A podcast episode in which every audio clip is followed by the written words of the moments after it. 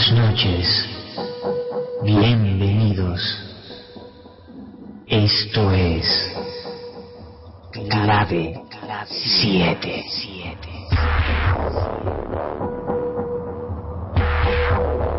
¿Quieres saber qué son los ovnis? en el cielo. Si existen los fantasmas Fantasmas. O si la Atlántida El pasado perdido. no es solo un mito.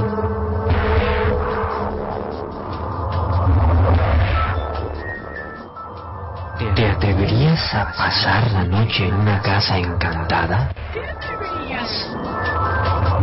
¿A viajar a las antípodas? ¿A la caza del Yeti? ¿O a adentrarte en profundas grutas en busca de intraterrestres? Intraterrestres. ¿Quieres saber si la brujería es real? Conjuros y pociones. Si existe la magia? ¿Realmente existen? Entonces, escucha. Clave 7.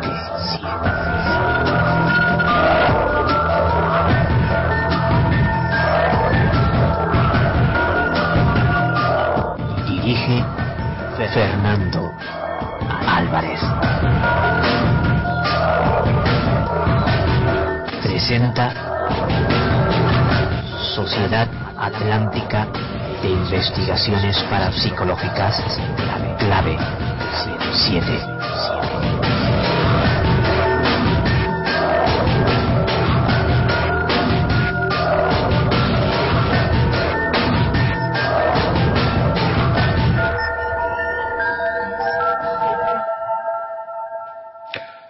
Ayúdame a decir la verdad delante de los fuertes y no a decir mentiras para ganarme el aplauso de los débiles. Contacta con nosotros. Envíanos un email a clave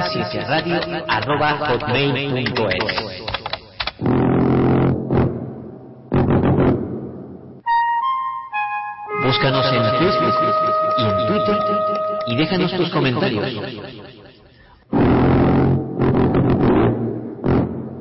Participa en directo desde nuestro chat.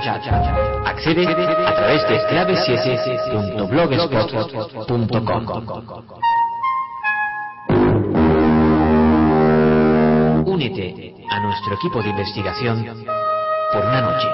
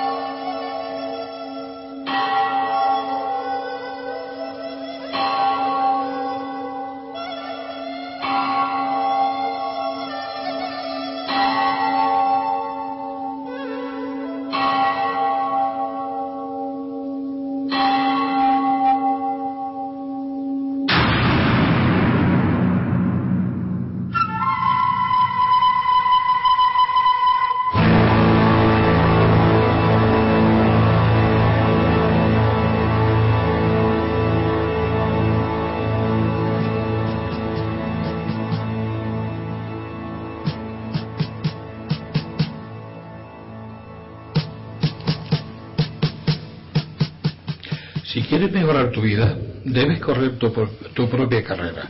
No importa lo que la gente pueda decir de ti, lo importante es lo que te digan a, a ti mismo. No te preocupes de las opiniones ajenas, siempre y cuando sepas que estás haciendo lo correcto. Puedes hacer lo que te guste mientras a tu conciencia y a tu corazón le parezca justo.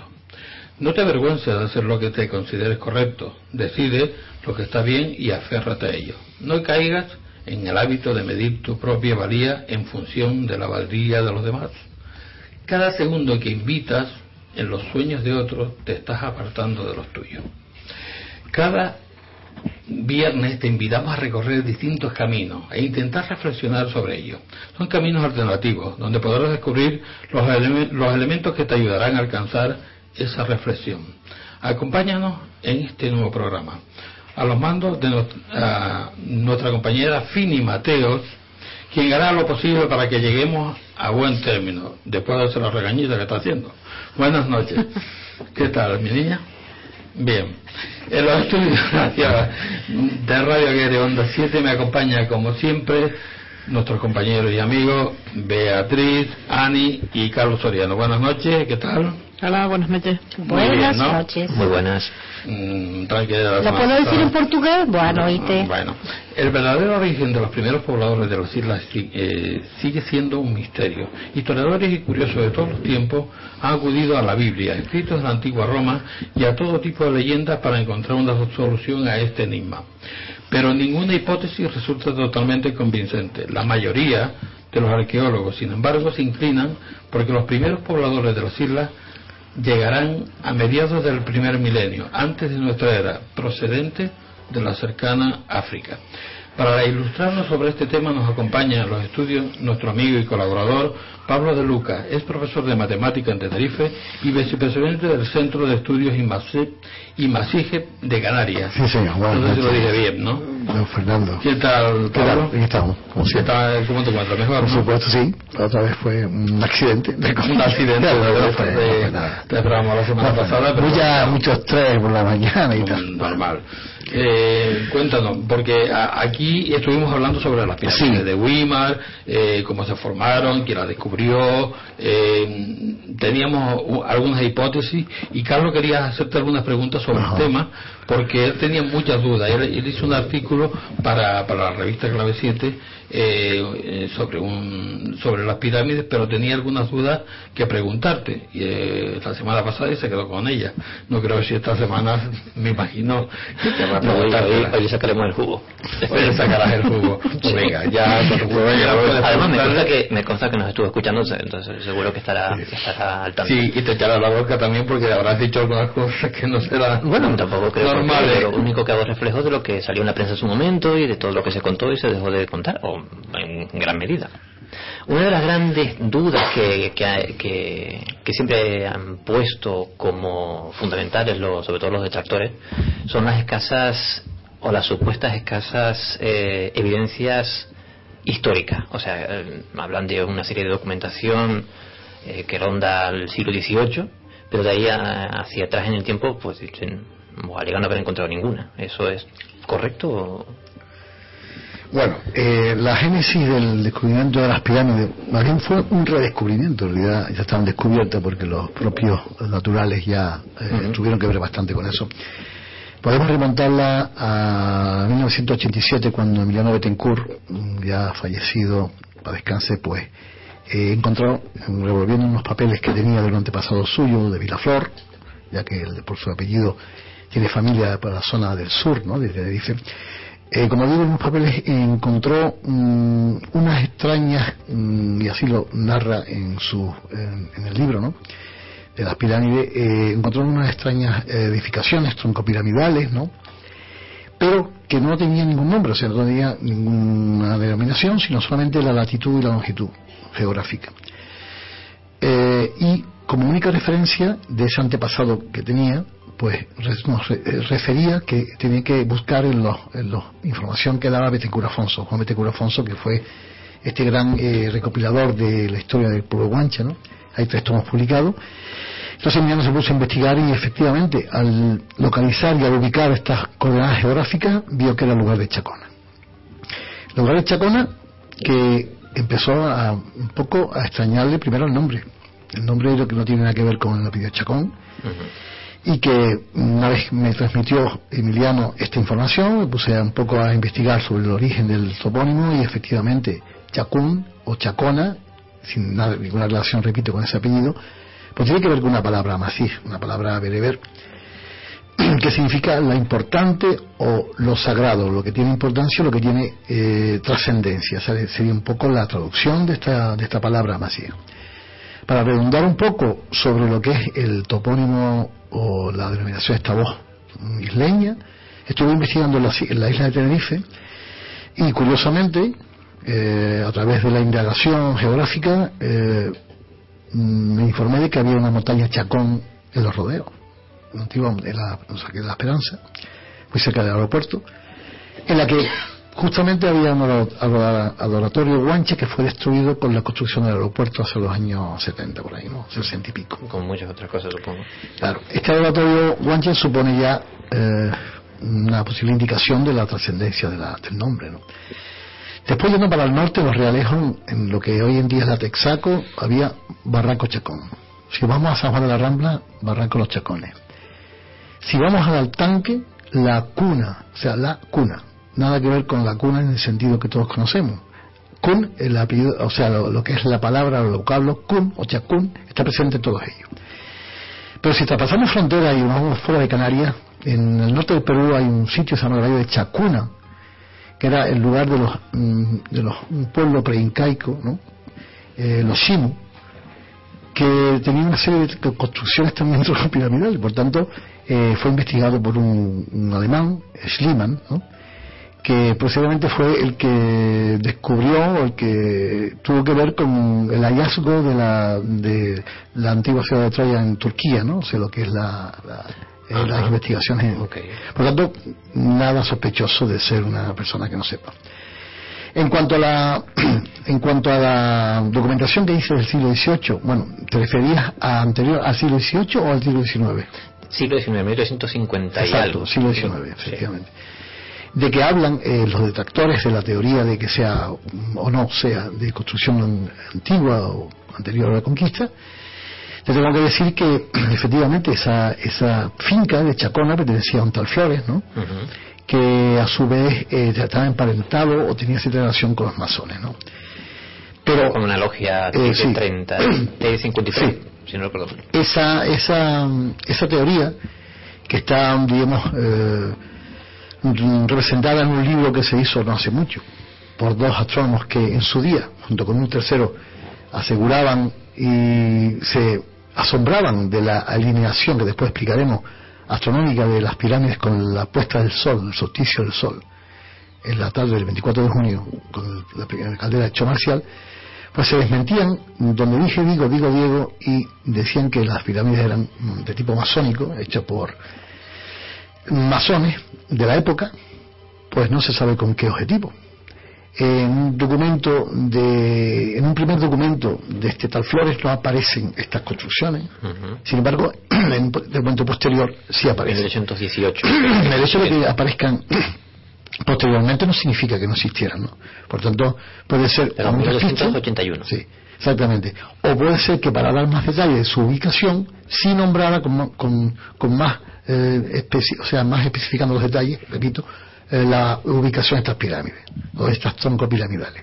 Lo que está claro es que mm, nosotros nos basamos, y sobre todo, aparte de, la, génesis del, topónimo, ¿no? de, lo que, lo que es la, voz, la voz amasí, que ya me llamó la atención, Chacuna, Chacún, los sagrados, lo importante, me llamó la atención el estudio que hicieron los, los, eh, los astrónomos en 1991, cuando en febrero de ese año llegaron por primera vez a echar una primera visual a las pirámides y se quedaron bastante asombrados de lo que allí había. ¿no? Y según narran ellos mismos, en, la revista de astrofísica Astrum, ¿no? fue bastante, por cierto, limitada su, su difusión, sino en círculos especializados en, respecto a la ciencia, no, no para el gran público, narran cómo fue la primera aventura, el primer contacto con las pirámides. Entonces ellos dicen que se quedaron, eso está documentado y está puesto en, vamos, está, está perfectamente atestiguado en documentos, ¿no? Sí. Que se quedaron asombrados. que, que tire de meroteca lo podrá encontrar en el, Sí. en el periódico El Día, concretamente. Exactamente. De- se quedaron asombrados del tamaño de, de las pirámides, ¿no? O sea, cinco cuerpos, eh, un tronco piramidal, había una primera eh, pirámide A, una B, otra C, y después otras más, dos más, y formaban un complejo piramidal que, ya digo, se quedaron asombrados por el tamaño. Después, la segunda observación que hicieron fue que estaba casualmente con sus aparatos de medir, pues vieron que estaba alineada con, con sus paredes con una alineación que correspondía al pico justamente de hecho marcial. Entonces empezaron a hacer o a elaborar teorías, ¿no? La teoría científica mm, si no se demuestra, si no hay evidencia, como bien dijo ante Carlos, pues no tienen consistencia, evidentemente.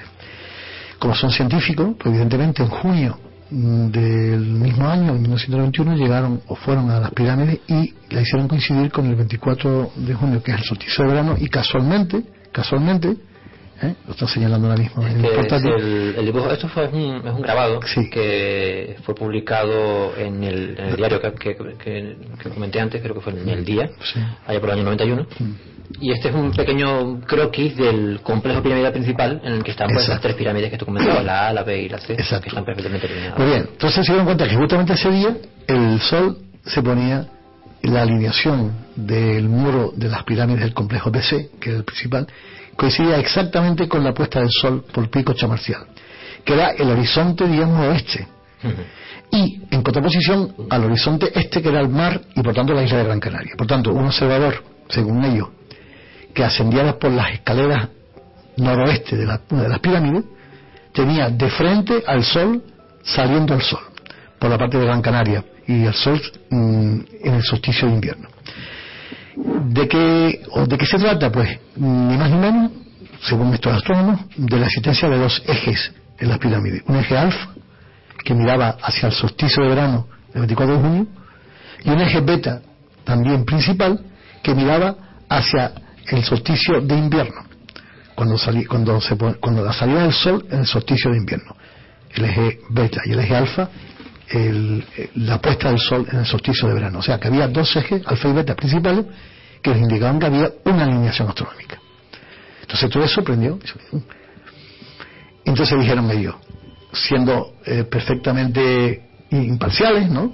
Como debe ser un científico, no sabemos cuándo fueron hechas, no entramos si fueron antes de la conquista o después de la conquista, pero el hecho evidente es de que están alineadas astronómicamente. Entonces uno se hace pregunta, si como afirman la gente del lugar son simples entornamientos de piedra o apilamientos de piedra para despedregar el terreno con fines agrícolas, ¿a qué se debe la eh, alineación astronómica determinada? Porque según estos astrónomos, 100 metros hacia el este, hacia el oeste, al norte, al sur, ya no se divisa esa alineación con el pico comercial. Tiene que ser exactamente donde están ubicadas las pirámides. Por tanto, del- por tanto constataron claro, ellos el efecto óptico que se produce con el sol en el exactamente, y aparte eso la pendiente del valle, ¿no? Por lo tanto, eh, ellos dedujeron que eh, la ubicación o la elección de ese lugar no fue casual, fue hecha a propósito. Entonces, claro, esto los indujo a creer en que posiblemente fuera una construcción prehispánica, en este caso anterior a la conquista, hecha por los guanches. Y coincidiendo con un calendario, es un calendario astronómico que tiene que ver con algo importantísimo la cosecha agrícola, o sea, en definitivas cuentas, la supervivencia y cuándo tenían ellos que renovar ¿eh? la- los cereales, el, digamos, la despensa, entre comillas, para poder un poco repartir a la población lo que es, eh, vamos a llamarlo así, la subsistencia, o sea, era un, un poco eh, cómo y cuándo había que repartir cuando una vez se terminaran ya las existencias de grano y cuándo había que volver otra vez a cosechar. De ahí la fiesta del Beñesmer. Ujú. Coincide exactamente con el 15 de agosto. Bueno, pues investigando en Betecura Afonso y investigando la palabra Beñesmer, la palabra Smer significa desaparecer o consumir. Entonces, Beñesmer sería lo que desaparece o se consume. Cada eh, tres meses, los guanches hacían una especie de asamblea llamada Beñesmer para ir revisando cómo estaban las existencias de grano, de cereal, ¿eh? para ir un poco repartiendo de forma equitativa a todo el pueblo para que no mm, para que no, para que no estuvieran con escaseces ¿no? esto se hacía en tres épocas en la tercera decena del mes de abril la segunda decena del mes de agosto por eso coincide con el 15 de agosto la Virgen de Candelaria y el tercer decenio del mes de diciembre. Por tanto, cada tres meses se hacía un Beñesmer. Una vez ya, eh, que era la fiesta de la desaparición, o sea, es la fiesta de que ya se ha terminado y hay que volver a reponer, vamos a llamarlo así. Bien, una vez repartido ya ante todo el pueblo las existencias y de una forma, digamos, eh, equitativa, eh, tener aprovisionado a todo el pueblo, lo que sobraba se repartía en grandes banquetes y guardativos que duraban nueve días En ese nueve días bailaban, cantaban. Los excedentes. Exacto, O los sea, una especie de cálculo contable. Exacto, un cálculo contable, tú lo has dicho, un cálculo contable para repartir equitativamente, o sea, era en realidad una digamos, sociedad socialista. Lo que, medía, socialista. lo que medía era el inicio de lo que se llama ejercicio contable. Que es el inicio en el Exactamente. que empieza la contabilidad. Podríamos decir, Podríamos decir que era un inventario agrícola. Pero yo tengo una duda, yo tengo una duda, Pablo y Carlos. Eh, las pirámides no eran para, eh, eran mm, un almacén para almacenar el trigo, no, no, no, o era simplemente Era- se hizo aquella construcción para saber eh, exactamente Al menos- cuándo tenía que Exact- Exactamente. Pero claro, claro, eh, la pregunta que tú haces es lógica, porque bueno, ¿y para qué se molestaron en hacer ese trabajo? Que ahora nombraré a los especialistas mm, extranjeros, alemanes y norteamericanos, y mexicanos incluso, que estuvieron en Tenerife investigando toda esta historia. Uno hace ¿y para qué tanta construcción y tanto trabajo para determinar un calendario? Bueno, evidentemente ellos no tenían reloj, ni tenían mm, nada con que medir el tiempo. Bien, el sol para los guanches, Mahek, era algo que es la divinidad, lo que marcaba, digamos, la vida religiosa, diríamos, y cosmogónica de los guanches. Por tanto, merecía, merecía absolutamente cualquier construcción, pero al menos como calendario sí servía. Está claro que midiendo la fecha del solsticio de verano, yendo hacia atrás y yendo hacia adelante, podían perfectamente medir el tiempo y saber cuándo tenían que hacer el Boñesmer. ¿Eh? O que lo mismo, el repartimiento o ese inventario que tú dijiste, Carlos. Está claro.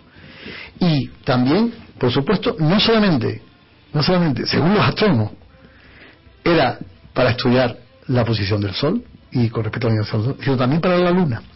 Había una cuarta pirámide, la pirámide F, que medía la mayor o la máxima y la mínima declinación de la Luna. También servía para medir equinoccios, o sea, el- el- la época del año en el que el día es igual que la noche.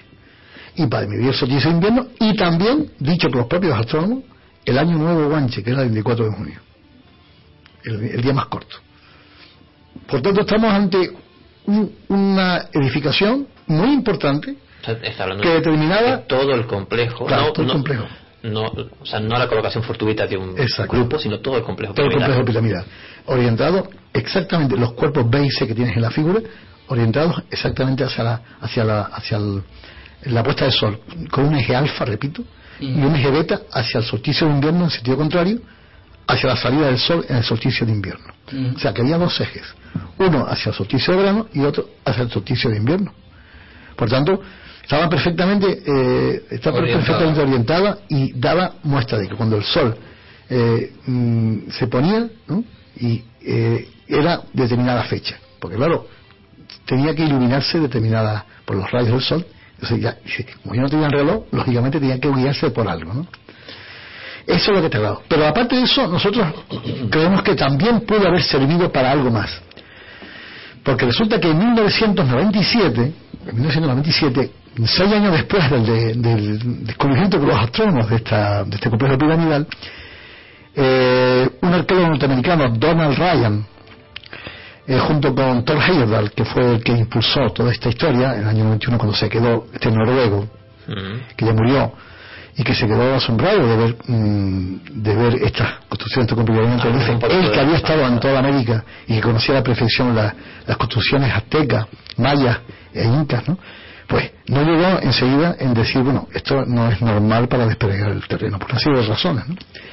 Pues evidentemente esto fue lo que determinó que que vieran que se, que se viera algo más de lo que en realidad se había visto hasta ese momento, ¿no? Entonces, claro, podemos decir que a partir de ahí, con esas investigaciones que hizo mm, Ronald Ryan junto con este con Hayden, se agregó un tercer eh, señor, en este caso un arqueólogo de aquí, Vicente Valencia, que estuvieron excavando la pirámide A, la que tienes aislada, y encontraron restos de cerámica, restos de obsidiana, un esferoide pulimentado, restos de animales y restos de carbono que daban o que indicaban que había habido vida humana dentro de un tubo volcánico que estaba por debajo de la pirámide A, una pequeña pirámide que hay ahí. Hay un tubo volcánico de 8 metros por 3 de ancho y eso revela que estuvo habitada por un guardián. por lo menos fue un guardián. Eso significa que había eh, motivo suficiente para pensar que estaba, digamos, mm, habitada.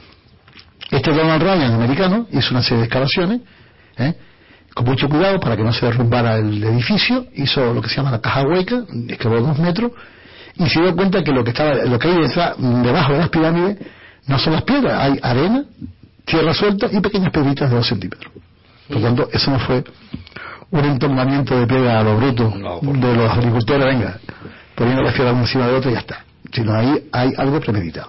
Aparte del perfecto tallado, como bien decía un geólogo alemán que se llama no, hay que, no hay que ser arqueólogo ni arquitecto para ver que el terreno aquí es, esto es una isla volcánica, ¿vale?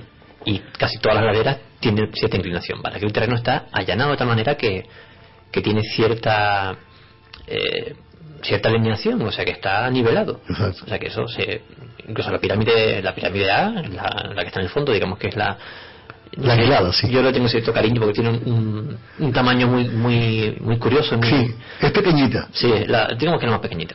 Y pues para que esa estuviese a la altura determinada está todo el terreno alineado y no hay que ser el para es eso. Que, es que recuerda tanto a las construcciones, vamos a llamar mesoamericanas, es que recuerda tanto incluso a las construcciones egipcias. ¿eh? Claro, salvando las diferencias porque el pueblo egipcio, lógicamente, tenía una mayor perfección y era su civilización era más perfeccionada en cuanto a las construcciones de las pirámides egipcias que terminan en punta, ¿no? no son troncos piramidales.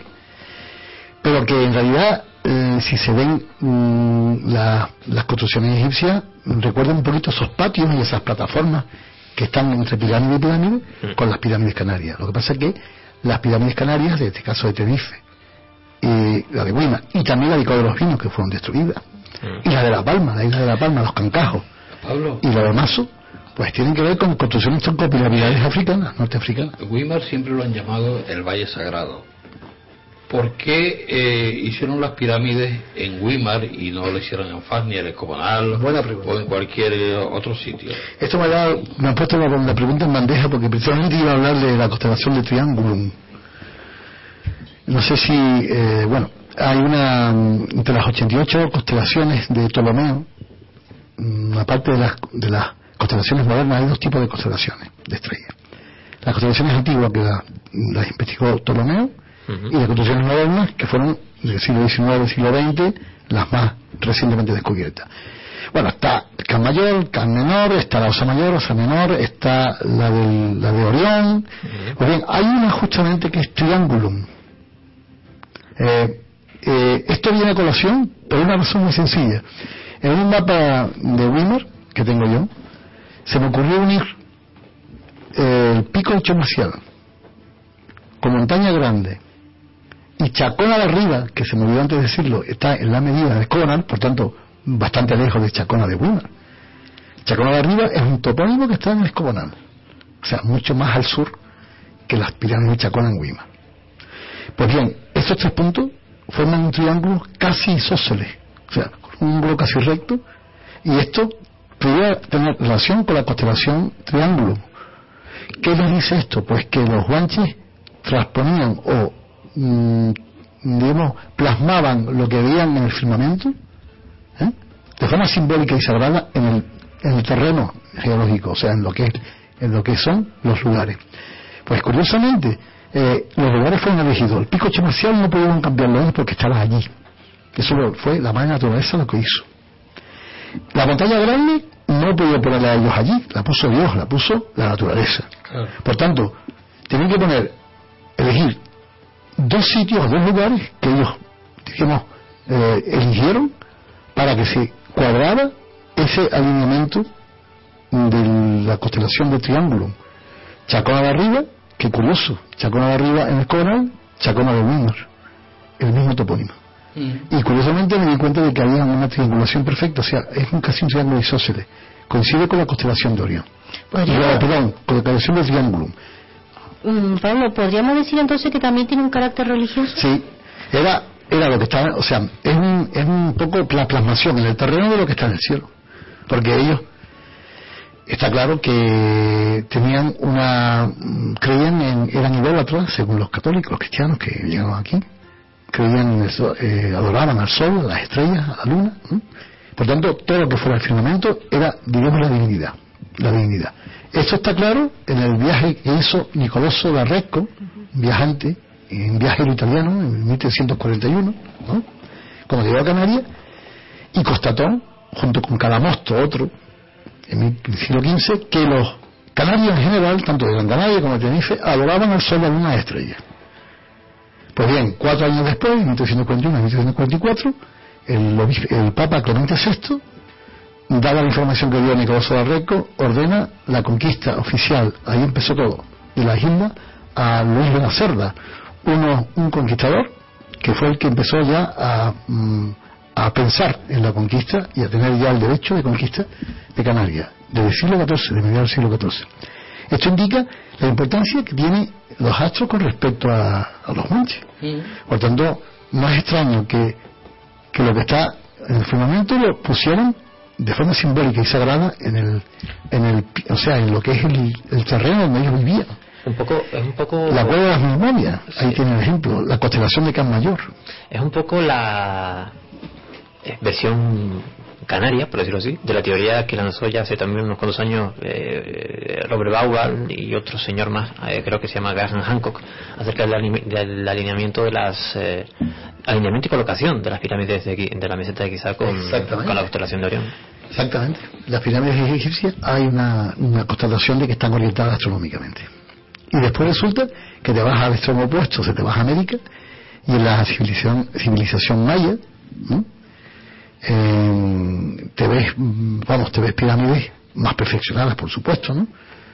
Eh, y también eh, una serie de elementos, ¿no? Ellos tenían lo que es la, eh, la- una adoración especial a la- al planeta Venus, que es la estrella Venus que, que brilla con más intensidad que otra.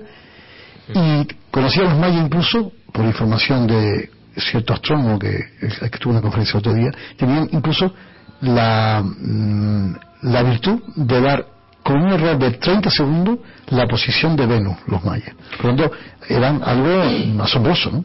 A mí me llama la curiosidad, Pablo, que, que cuando hablamos de los aborígenes canarios y cuando hablamos de la Virgen de Candelaria y todo esto, que hasta incluso eran mm, que no sabían ni nada so- absolutamente.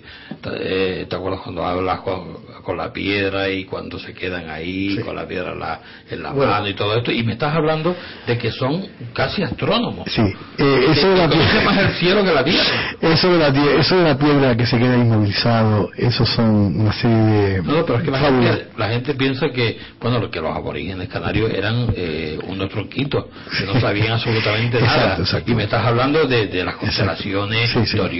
Sí, sí, sí, de, sí. de- Era, era increíble. mejor. Imagínense ustedes un pueblo. Vamos a ver. Porque es que esto tiene su cierta lógica. El ser humano, mm, a ver, el pueblo guanche, como el pueblo egipcio, como el pueblo mesopotámico, no me negarán ustedes que pertenece al Homo sapiens sapiens. Vamos a ver. No podemos decir que sean eh, ni mucho menos. Tenían un cerebro desarrollado y pertenecían al Homo sapiens sapiens. El pueblo azteca, el pueblo egipcio, estamos hablando de 3.000, 4.000 antes de Cristo. Vale. Los guanches, los canarios, se supone, según las investigaciones que ya dijimos la otra vez, de que habitaron las islas en el prim- al comienzo del primer milenio antes de Cristo, según la, datación del 820 antes de Cristo en la cueva de los guanches, y posteriormente traídos, mm, tribus bereberes traídos por los romanos y los cartagineses. Pero estamos hablando de hace como antes de ayer, no hace mucho tiempo, tampoco hace mucho, dos mil y pico. Por tanto, mm, si pertenecen al género sapiens sapiens, tienen inteligencia, pueden discurrir, pueden pensar. Lo único que tienen que hacer es observar el firmamento. Si observan el firmamento y se pasan, diríamos, la noche entera observando día tras día, noche tras noche, bueno, día tras día no, noche tras noche, la posición de las estrellas, con paciencia, con calma, sin prisa, llegan a establecer un hábito y llegan a establecer una serie de condiciones que cíclicamente van repitiendo a través de generación en generación.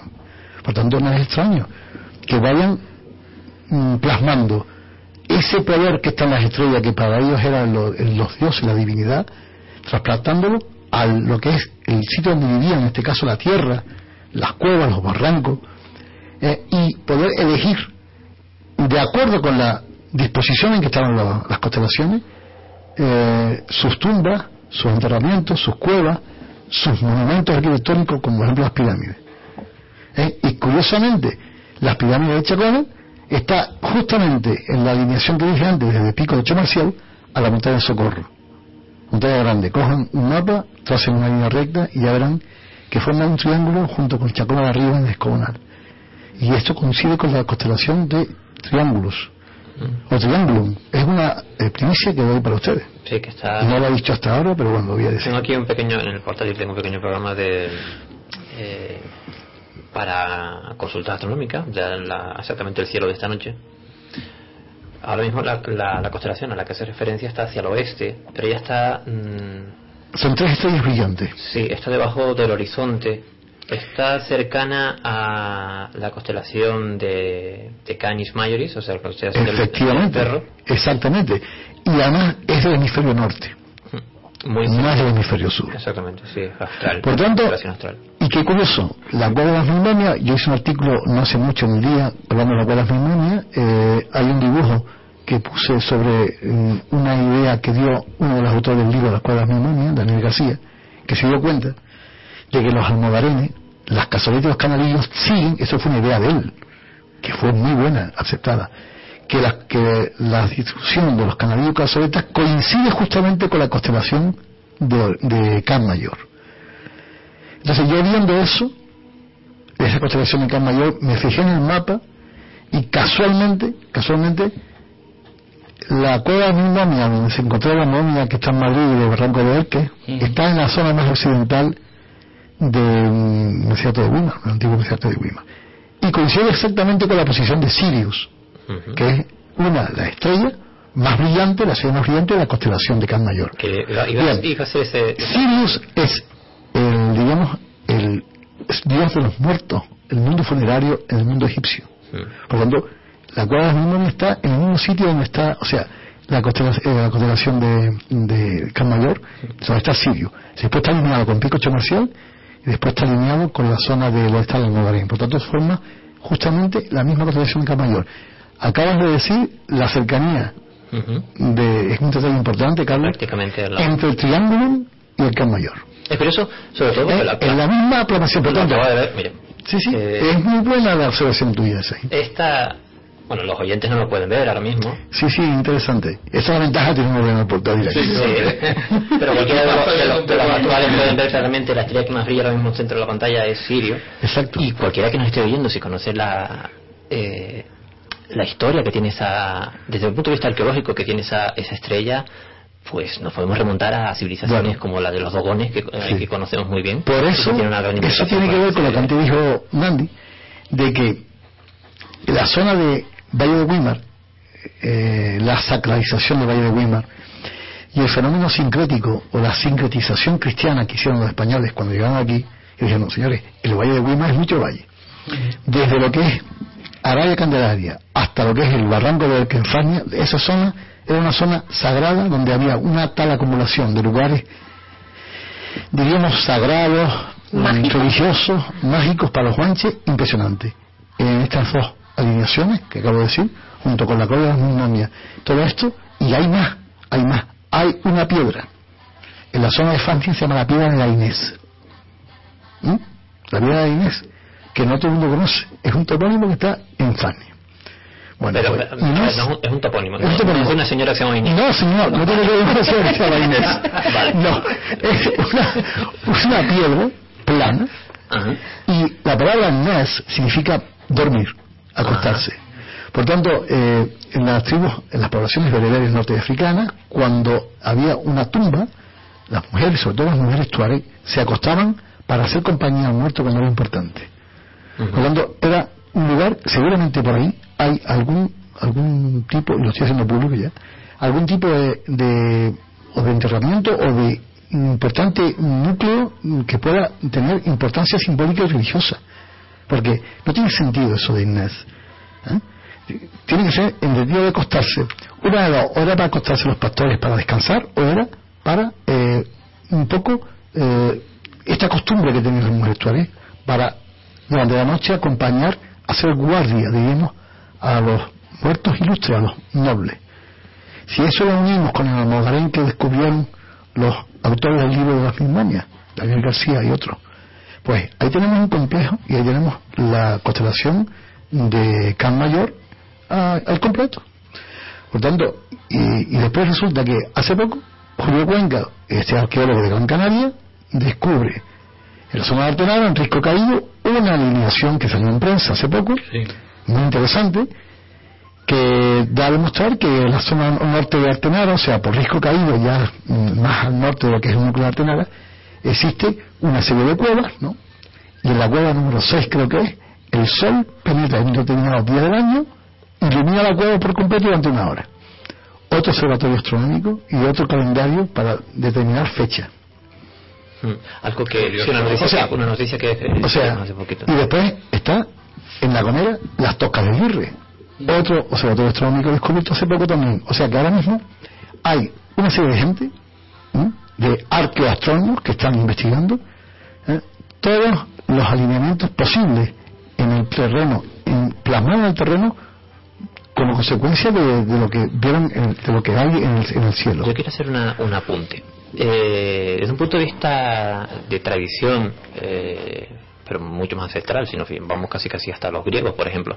em, eh, la constelación de Canis Majoris, o sea, el perro, eh, tenía mucha relación, o estaba interrelacionada con la constelación de Orión, pero una curiosa historia. Orión, desde de- los griegos pensaban que era eh, era una divinidad, El era un cazador. exactamente.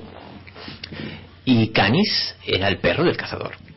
De un modo u otro, eh, existe una relación directa entre esa pequeña constelación eh, aborigen, o sea, aborigen quiero decir que, que de un modo u otro, según esa teoría, eh, divinizaban o trataban de, de plasmar en la Tierra los, los aborígenes canarios, con la otra gran constelación que trataron de plasmar eh, la civilización egipcia, digamos, como apu- algunos apuntaban, como incluso apuntaba Heyerdahl, que si que luego bueno lo apuntaremos si, si acaso si los aborígenes canarios tenían ese conocimiento de algún lado lo habían sacado vale y él apuntaba que probablemente fuese algún tipo de eh, digamos contaminación cultural proveniente de algún punto determinado y no sabemos como bien apuntabas antes dónde mejor eh, plasmaron ese conocimiento en la tierra que el pueblo egipcio Claro, eso engarza y conecta, Carlos, mm, perfectamente con el origen de los primeros canarios, de los que llegaron aquí, y que conecta, como digo, mm, de la zona oriental del norte de África, en este caso de la frontera libio-tunecina. ¿no?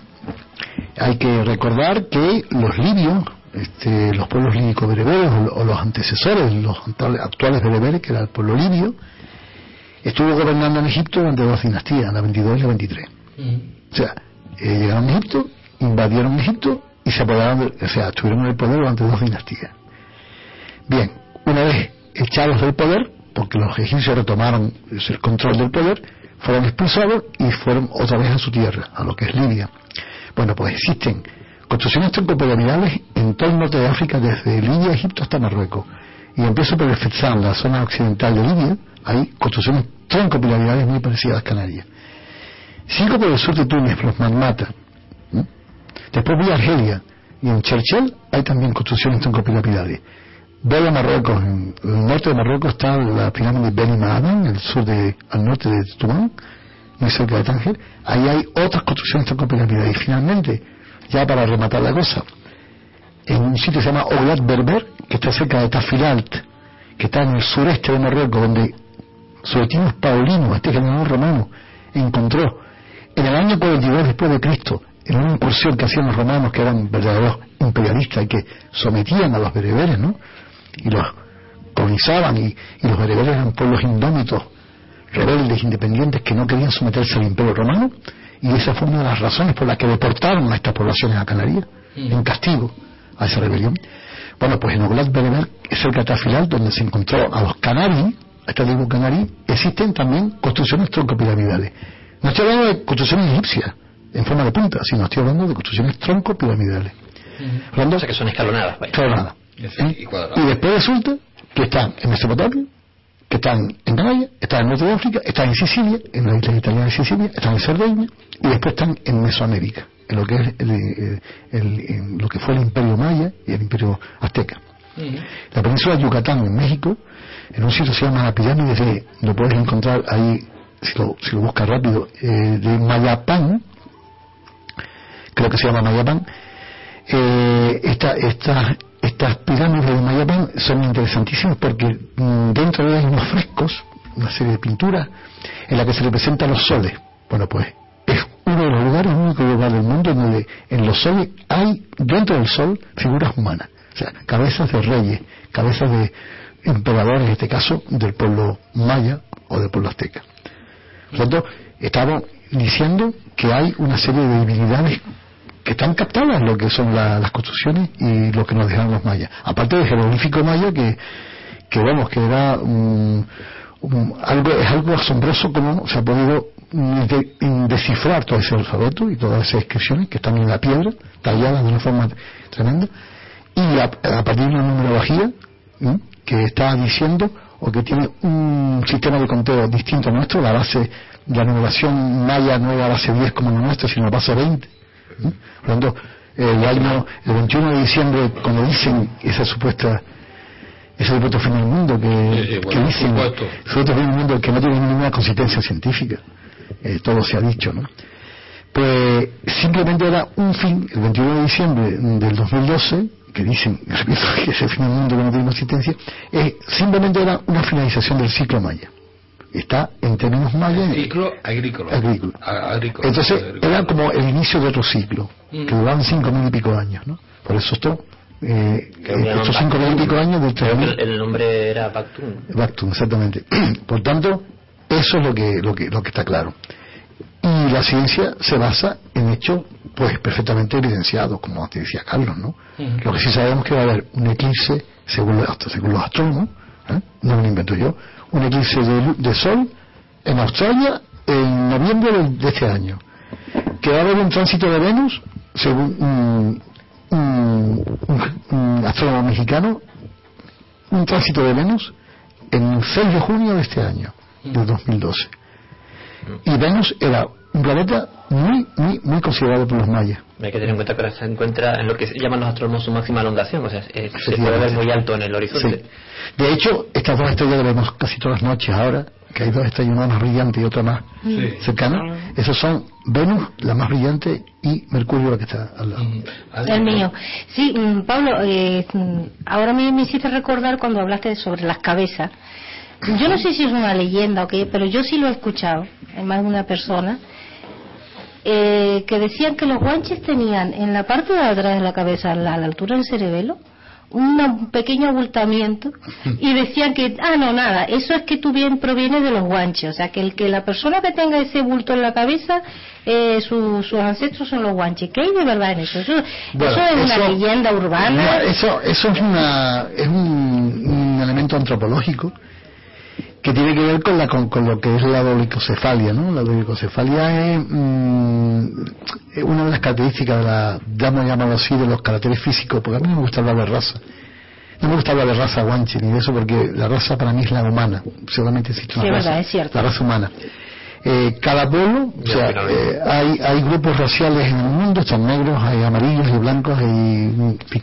pero mm, la raza es humana, es la única que hay. Algunos lo llaman condicionamientos medioambientales. Exacto, exactamente. Condicionamientos medioambientales. Los negros son negros por la melanina, por el Sí, clima, etcétera. los blancos son blancos porque no tienen melanina, etcétera. pero la raza humana es la misma siempre. Pero bueno, estos caracteres típicos mm, de las poblaciones autóctonas norteafricanas anteriores al Islam, anteriores a los árabes, porque los árabes fueron los que conquistaron el norte de África.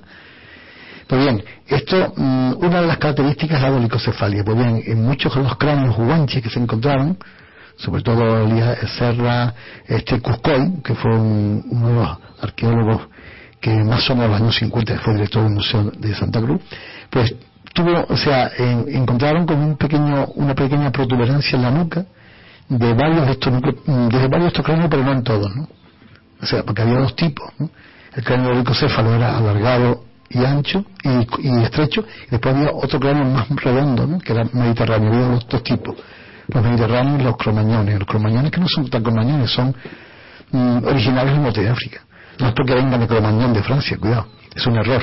Sí, la teoría en- en eurocentrista de que la raza cromañón que era la que vino de Francia, eso que de- lo que defendía Sabino Bertelot, el famoso cónsul de Francia aquí en Tenerife, cuando la época romántica, ¿no? que decía que no, es que es que el cromañón, el núcleo es de Francia y de Francia pasaron al norte de África y de África pasaron a Canarias, no, cuidado. Lo que, está- lo que fue al revés, ¿no? O sea, a partir de los núcleos, digamos, de yacimientos antropológicos del norte de África, de Mesta Árabe y Mesta Falú en la frontera de Argelia con Túnez pasaron a Europa y después y también pasaron a Canarias ¿no? la prueba está en los cráneos Es más, 1500 más lógico suponer claro eh, una bifurcación, digamos, de la expansión de la especie que que haga un recorrido circular. exacto digo yo. y aparte de eso está en, la- el volumen craneal 1500 centímetros cúbicos Eh, los los guanches, el cabezón, Sí. 1500 centímetros cúbicos y 1400 centímetros cúbicos los cromañones europeos. Por tanto, hay una evolución, diríamos, o una involución de las características antropométricas en Europa. Por tanto, lo que tenemos claro es que hay, mm, hay un origen desde el norte de África hacia, o sea, hacia el exterior, pero mm, digamos que los, esos pueblos ¿eh? del 10.000, 15.000 antes de Cristo eran originarios del norte de África de toda la vida, de toda la vida. Hay una, una cuestión que también ahonda con esos eh, conocimientos que tenían lo- lo- los aborígenes canarios. Otra cosa que también se ha discutido mucho, y pero resulta que luego eh, se han recogido, tengan o no, en base mm, eh, histórica, leyendas que apuntan por ese lado. Y es la, la comunicación entre islas. Los guanches conocían, o los guanches, los aborígenes de todas las islas conocían la navegación interinsular. Bueno, hay que aclarar un poco que guanche exactamente es la, la denominación que se le daba a Tenerife. La traducción que voy a dar ahora lo pone bien clarito. Mm, Guanche es el habitante de Tenerife exclusivamente. Lo que pasa es que después, a través de René Bernot, que fue un francés que estuvo aquí cinco años, eh, en 1800 y pico, final del siglo XIX, llamó Guanche a todo lo que era canario, o sea, todas las siete islas le puso la raza Guanche, y, así sale el diccionario. Y va al diccionario dice Guanche, habitante de las Islas Canarias, eso no. Mm, Fue una, digamos, generalización, ¿no? Que a partir del siglo XIX, por René Bernot, que se tendió a las islas, pero Guanche viene de Tenerife solo exactamente. Que significa Guanchet, este del fatídico. O sea, el del fatídico significa el del volcán. El de la isla del volcán fue dado por la gente de Gran Canaria, ¿no? justamente al llegar aquí, a final del siglo, porque antes la palabra guanche no existía. Yo estuve investigando y aparecen los primeros documentos a final del siglo XV, cuando llegaron la gente de Gran Canaria a ayudar adelantado a Fernández de Lugo para conquistar Tenerife. Entonces le decían, Wanchet era en tercera persona, este del fatídico, o sea, el hijo del volcán. Incluso la, en la canción Llamarme Guanche, de Pinto Grote, de Carlos Pinto Grote, este poeta que hizo esta canción que cantan los sabandeños, hijo de los volcanes y la lava. O sea, ahí está definida la palabra guanche. El del fatídico Wanchet. El, de- el hijo del fatídico, o sea, el hijo de la isla del volcán, de la isla, porque el Teide lo presidía todo, era, Mm. era lo más que... Y una erupción, una erupción, de una del Teide era un terror, era terrorífico para los guanches, claro. Entonces les tenía un respeto tremendo, porque estaba dentro el guayeto, el, el demonio. Los demás eran canarios de Gran Canaria, venadoritas de Benaguar de La Palma, pimbaches de Hierro, majoreros de Fuerteventura ¿eh? y majos de, de Lanzarote. O sea, cada isla tenía su denominación. Y tú dices que si se comunicaban, sí. Los guanches no conocían la navegación, no eran pueblos navegantes, eran pueblos pastores nómadas que venían del norte del continente, ¿no? Eh, sobre todo eran nómadas, conocían el, el nomadismo pastoril y no eran especialistas en navegación como los fenicios, por ejemplo, como los romanos, ¿no? Tenían pues lo mínimo indispensable para nadar, para pescar en las charcas, para poder eh, coger con la tabaiba eh, los pescados a, a palo limpio, le ponían leche de tabaiba, los entontecían y los cogían, ¿no? Así como pescaban. Y entonces, lo que sí se ha demostrado, y ha habido cronistas que lo han dicho, han testiguado, que usaban unos odres, mm, unos odres o unos, unos zurrones inflados, que se ponían a manera de flotadores, para poder nadar. E incluso, o sea, pasaban de isla a isla, hay casos de mujeres incluso, que pasaban de... que hubo el caso de una mujer que llegó a la O sea, a Hierro. de- Un poquito complicado de creer, Porque claro, una mujer que va desde la, desde la isla de Tenerife hasta la isla de Hierro. Otra que va de isla de Hierro a, o de isla de Tenerife a la señor Meca, entonces... Entonces, claro, hay, hay una serie de cosas que, plata, ¿no? claro, hay una serie de cosas que uno le cuesta creer porque no tiene fundamento científico, a no ser que fuera una fuera de serie, puede ser. Que fueran, hay- había mujeres en la isla de La Palma, está atestiguada la fiereza de la mujer palmera, o sea, había hasta mujeres gigantes en la isla de La Palma, una bravura que se enfren- eso hay una, es cierto, porque está relatado Guayafanta, que fue una palmera que se batió contra las fuerzas colonizadoras, ¿no? De, que en la isla de La Palma.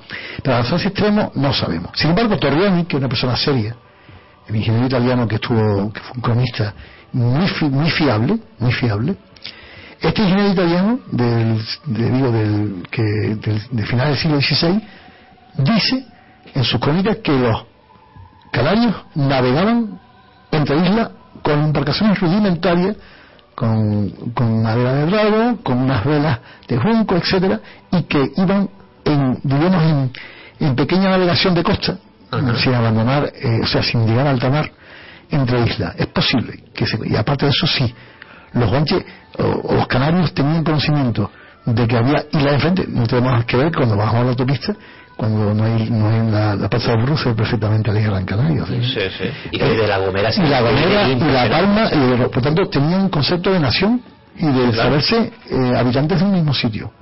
Lo que pasa es que estaban aislados. Una cosa, una cosa que a mí me resulta curioso, por apuntar rápido.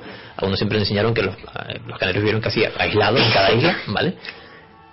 Uno que viaja a La Gomera desde que entra por Puerto Santiago y mira hacia atrás y ve el Teide allí en el horizonte, un pedazo de mole impresionante y dice, posible que un señor aquí no se haya preguntado si hay alguien allí en eso. Es imposible, ¿no? No, no. Lo que está claro es que los gran canarios sí conocían la existencia de Tenerife, hasta el punto de que ayudaron al adelantado, el tal Buenarteme este, Fernando Buenarteme, a conquistar a Tenerife. Para que tú veas. Eh, esta historia que viene de atrás y muy muy atrás Sí, eh, sí, tiene, tiene su fundamento tiene su fundamento en este en esta en esta cosa ¿no? O sea, Pablo, mm, en fin podemos estar hablando aquí eternamente pero el tiempo yo- es, me es el encantaría, tiempo. me encantaría hablar contigo y Vale. estar hablando aquí horas. lo que horas, sí la lo que que- sí me gustaría un día mm, porque estoy investigando lo de la obra ahora estoy enfrascado en la traducción de Bartolomé de Cairasco ¿no? este, este autor canario que hizo una obra teatral en lengua guanche Ujú. eh, a finales del siglo XVI. Entonces, cuando tenga información, pues podemos perfectamente Cuando hablar. quieras, tú sabes. Y sería interesante. Los, los micrófonos de Radio Guerra están abiertos para ti. Y lo de la piedra Inés, por favor, que me, Ah, La piedra Inés. me he quedado yo con la piedra Inés. es importante. ¿Tú sabes dónde está la piedra Inés? Sí. ¿Has ido allí? Lo que, sí, lo que pasa es que, eh, claro, le puedes preguntar a, a cualquier persona de España dónde está la piedra Inés y ahí nada. Pero Sería tampoco queremos darle, tampoco queremos darle mucha publicidad, por si acaso la Ya, ya, destrozan o algo así, ¿no? Y se la, y se la cepillan, ¿eh? No lo haga. Pablo, muchísimas gracias. Pues vale, y hasta igual, luego. Hasta gracias, gracias a Ya ustedes. te llamaré y ya me contarás todo lo que tengas que contarme. De acuerdo. Hacemos descanso para la publicidad Sí, enseguida gracias. volvemos.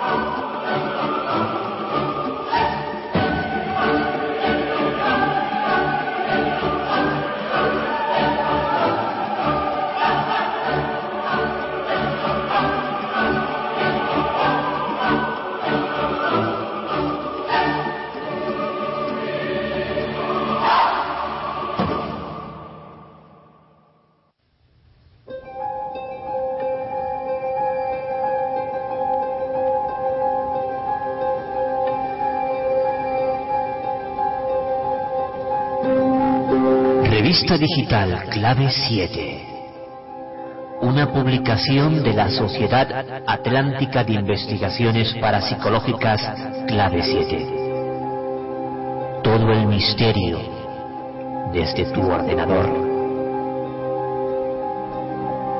Búscala en www.clave7.blogspot.com.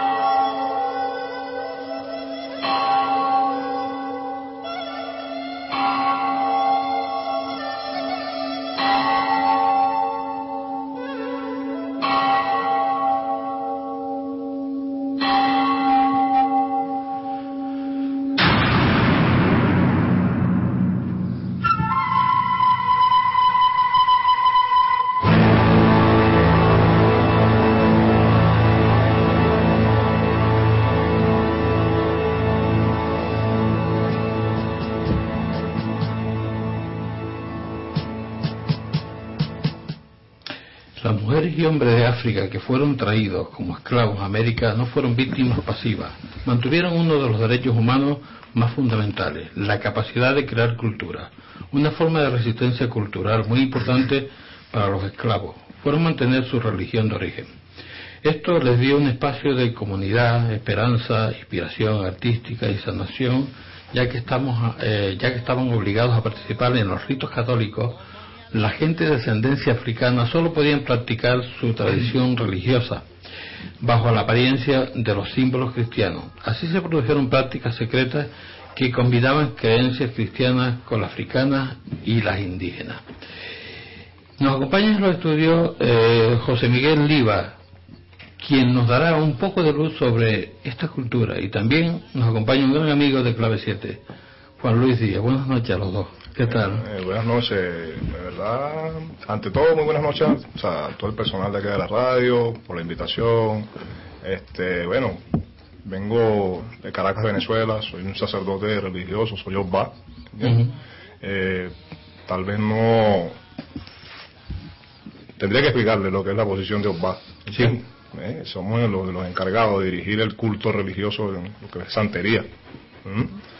Eh, la vida del iniciado, ¿entiendes? Como ya viene estudiando la apertura, eh, la vida del iniciado está en manos de los BA, que somos los, los, autorizados para llevar a cabo cualquier ritual, ¿entiendes? Dentro de lo que es el culto a santería, ¿entiendes? De verdad, como viene hablándolo, o sea, de verdad, una religión que fue, fue, fue migrada hacia los lados de Cuba, las islas caribeñas, todo esto, migró a Brasil, a muchos países latinoamericanos también, ¿entiendes? Y es una religión que en su momento pudo haberse quedado en el olvido, ¿entiendes? Pero gracias a los hermanos cubanos, ¿entiendes? Donde se arraigó más la, esta religión, ¿verdad? Se encargaron de, cultiv de cultivarla, la sembraron, la llevaron y buscaron de sacarla, ¿entiendes? Mm. A muchos países se siguió radicando, en Cuba incluso quedaron muchas, muchas, muchas raíces importantes, ¿entiendes? Lo que es el tambor batá, todas estas cosas que fueron traídas por estos negros, ¿entiendes? ¿Eh? Y a la actualidad, bueno, ya el, a la época que estamos, la nueva era que estamos con esto, eh, me, me, me, llena mucho, ¿entiendes? Estar aquí participando con ustedes porque veo que acá en los lados de Europa y todo esto, esto está incursionando, ¿entiendes? Ya nosotros tenemos ya muchos años en Latinoamérica con esta religión, ¿entiendes? Que está muy mal interpretada, lo que veníamos hablando hace un ratín, sí. fuera del aire este, está muy mal interpretada, hay muchas complicaciones, las personas tienen muchas dudas, mezclan lo que es el espiritismo, ¿entiendes? Con santería, que son dos cosas totalmente diferentes. ¿entiendes? Sí, que es lo que estábamos hablando um, eh, fuera de antena, ¿no? Que cuando hablas de, de santería, la gente se piensa que bueno que es algo malo que empiezan a hacer eh, magia negra vudú no sé amarres cosas de estas así no y, y, y, no piensan que es otra cosa no claro. tú estás hablando de religión hay otros que hablan que es una cultura sí. es más o menos eh, lo mismo no. Es, es, una forma de, de ver eh, o tener un poco de, de, fe en algo no claro es que eh, eh, la cultura es una cultura ¿entiendes? Llevaba ya, o sea, a la actualidad que estamos ya le llaman una religión, ¿entiendes? Pero era la cultura antigua de los negros africanos, ¿entiendes? Uh -huh. Los negros estos que fueron arrancados de Nigeria, ¿entiendes? De Zambia, del Nilo, todo esto, ¿entiendes? Todos estos negros fueron arrancados y ellos fueron llevando su cultura, ¿entiendes? Porque acuérdate que ellos, fueron, ellos, ellos en ningún momento le dijeron empaca que nos vamos, sino que el hombre blanco llegó, los embarcó en un barco y fueron arrancados. Y arraigados hacia las, hacia las costas caribeñas y todo esto y fueron dejados allí incluso cuando los primeros barcos Pungo llegaron a todas esas costas y todas estas cuestiones, ellos desembarcaron solos, ¿no? atados a una cadena uno a otro, ¿entiendes? Por grillos, ¿entiendes? Por claro. cosas. Esclavos. llegaron a las, sí, los esclavos. Esclavos. Llegaron a las plantaciones, empezaron a, a como a, a mirar el terreno, a adaptarse, ¿entiendes? A esto nuevo, ¿entiendes? Y en Cuba es donde empieza todo esto, ¿entiendes? Principalmente porque llegó a Brasil también. ¿Cómo empezaste tú, José? Mira, mi iniciación en esto, ya tengo 20 años con la iniciación, tengo coronado Yemayá, mi nombre de santo es Omiyinka, ¿entiendes? Como todos santeros tenemos un nombre de santo como tal para identificarnos dentro del culto de la ocha. ¿Tiene algún significado traspolado al castellano? Sí, la palabra Omiyinka te, te dice al español aguas revueltas, ¿entiendes? ¿Eh? También por el culto de Yemayá, estoy coronado con Yemayá hace 20 años ya, hice santo en el 1900, noviembre de 1992, Caracas, Venezuela, ¿entiendes? Me inició en esto un puertorriqueño que es mi padrino, Esteban Pérez, o un relecum, ¿entiendes? Con 38 años de coronado, ¿entiendes? Que es puertorriqueño radicado en Venezuela. Me abrió muchas puertas y con muchos religiosos en Venezuela me aperturé. Pero mis primeros inicios fueron por el espiritismo, lo que es el culto a María Alianza, ¿entiendes? Por una, mi abuela, que fue una gran vidente. Que hacía la lectura de las cartas, las barajas españolas ustedes conocen, ¿verdad? ¿entiendes? Mi abuela vino con eso de, de muy niña. Eh, ella fue la que te inició en estos temas. Sí, O pero- tú la viste haciendo cosas siempre- dice, ajá. y te llamó la atención, dice, yo quiero aprender esto, ¿no? Claro, o sea, sí, porque después de que mi madre me salía del cole, mi abuela me cuidaba y mi abuela se dedicaba, especialmente era atender a la gente, a mirarle las cartas, el destino, todas estas cosas. Yo siempre desde muy niño, cuatro, cinco años, seis años, siete años, siempre estuve con ella, ¿entiendes? E incluso se hacían excursiones a, a la montaña de Sorte, Venezuela, Yaracuy, el estado de Yaracuy, ¿entiendes? Donde es- es- está mucha gente que, de- que no conoce la montaña dice que la montaña de Sorte tiene un encanto, una magia, ¿entiendes? ¿Mm? Eso me habían comentado, que dice que es una montaña sagrada. Sí, Y ahí se va con un espíritu limpio, Sí. puro, Claro. para, para poder eh, encontrarse con sí mismo. Claro, bueno, mira, Eso es lo que había escuchado yo. Yo no he ido, no, no he estado, no he tenido la suerte de estar en Venezuela. Sí. Y no sé cómo, cómo es aquello, ¿no? realmente era así, te hablo de hace 20, 25 años atrás, ¿entiendes?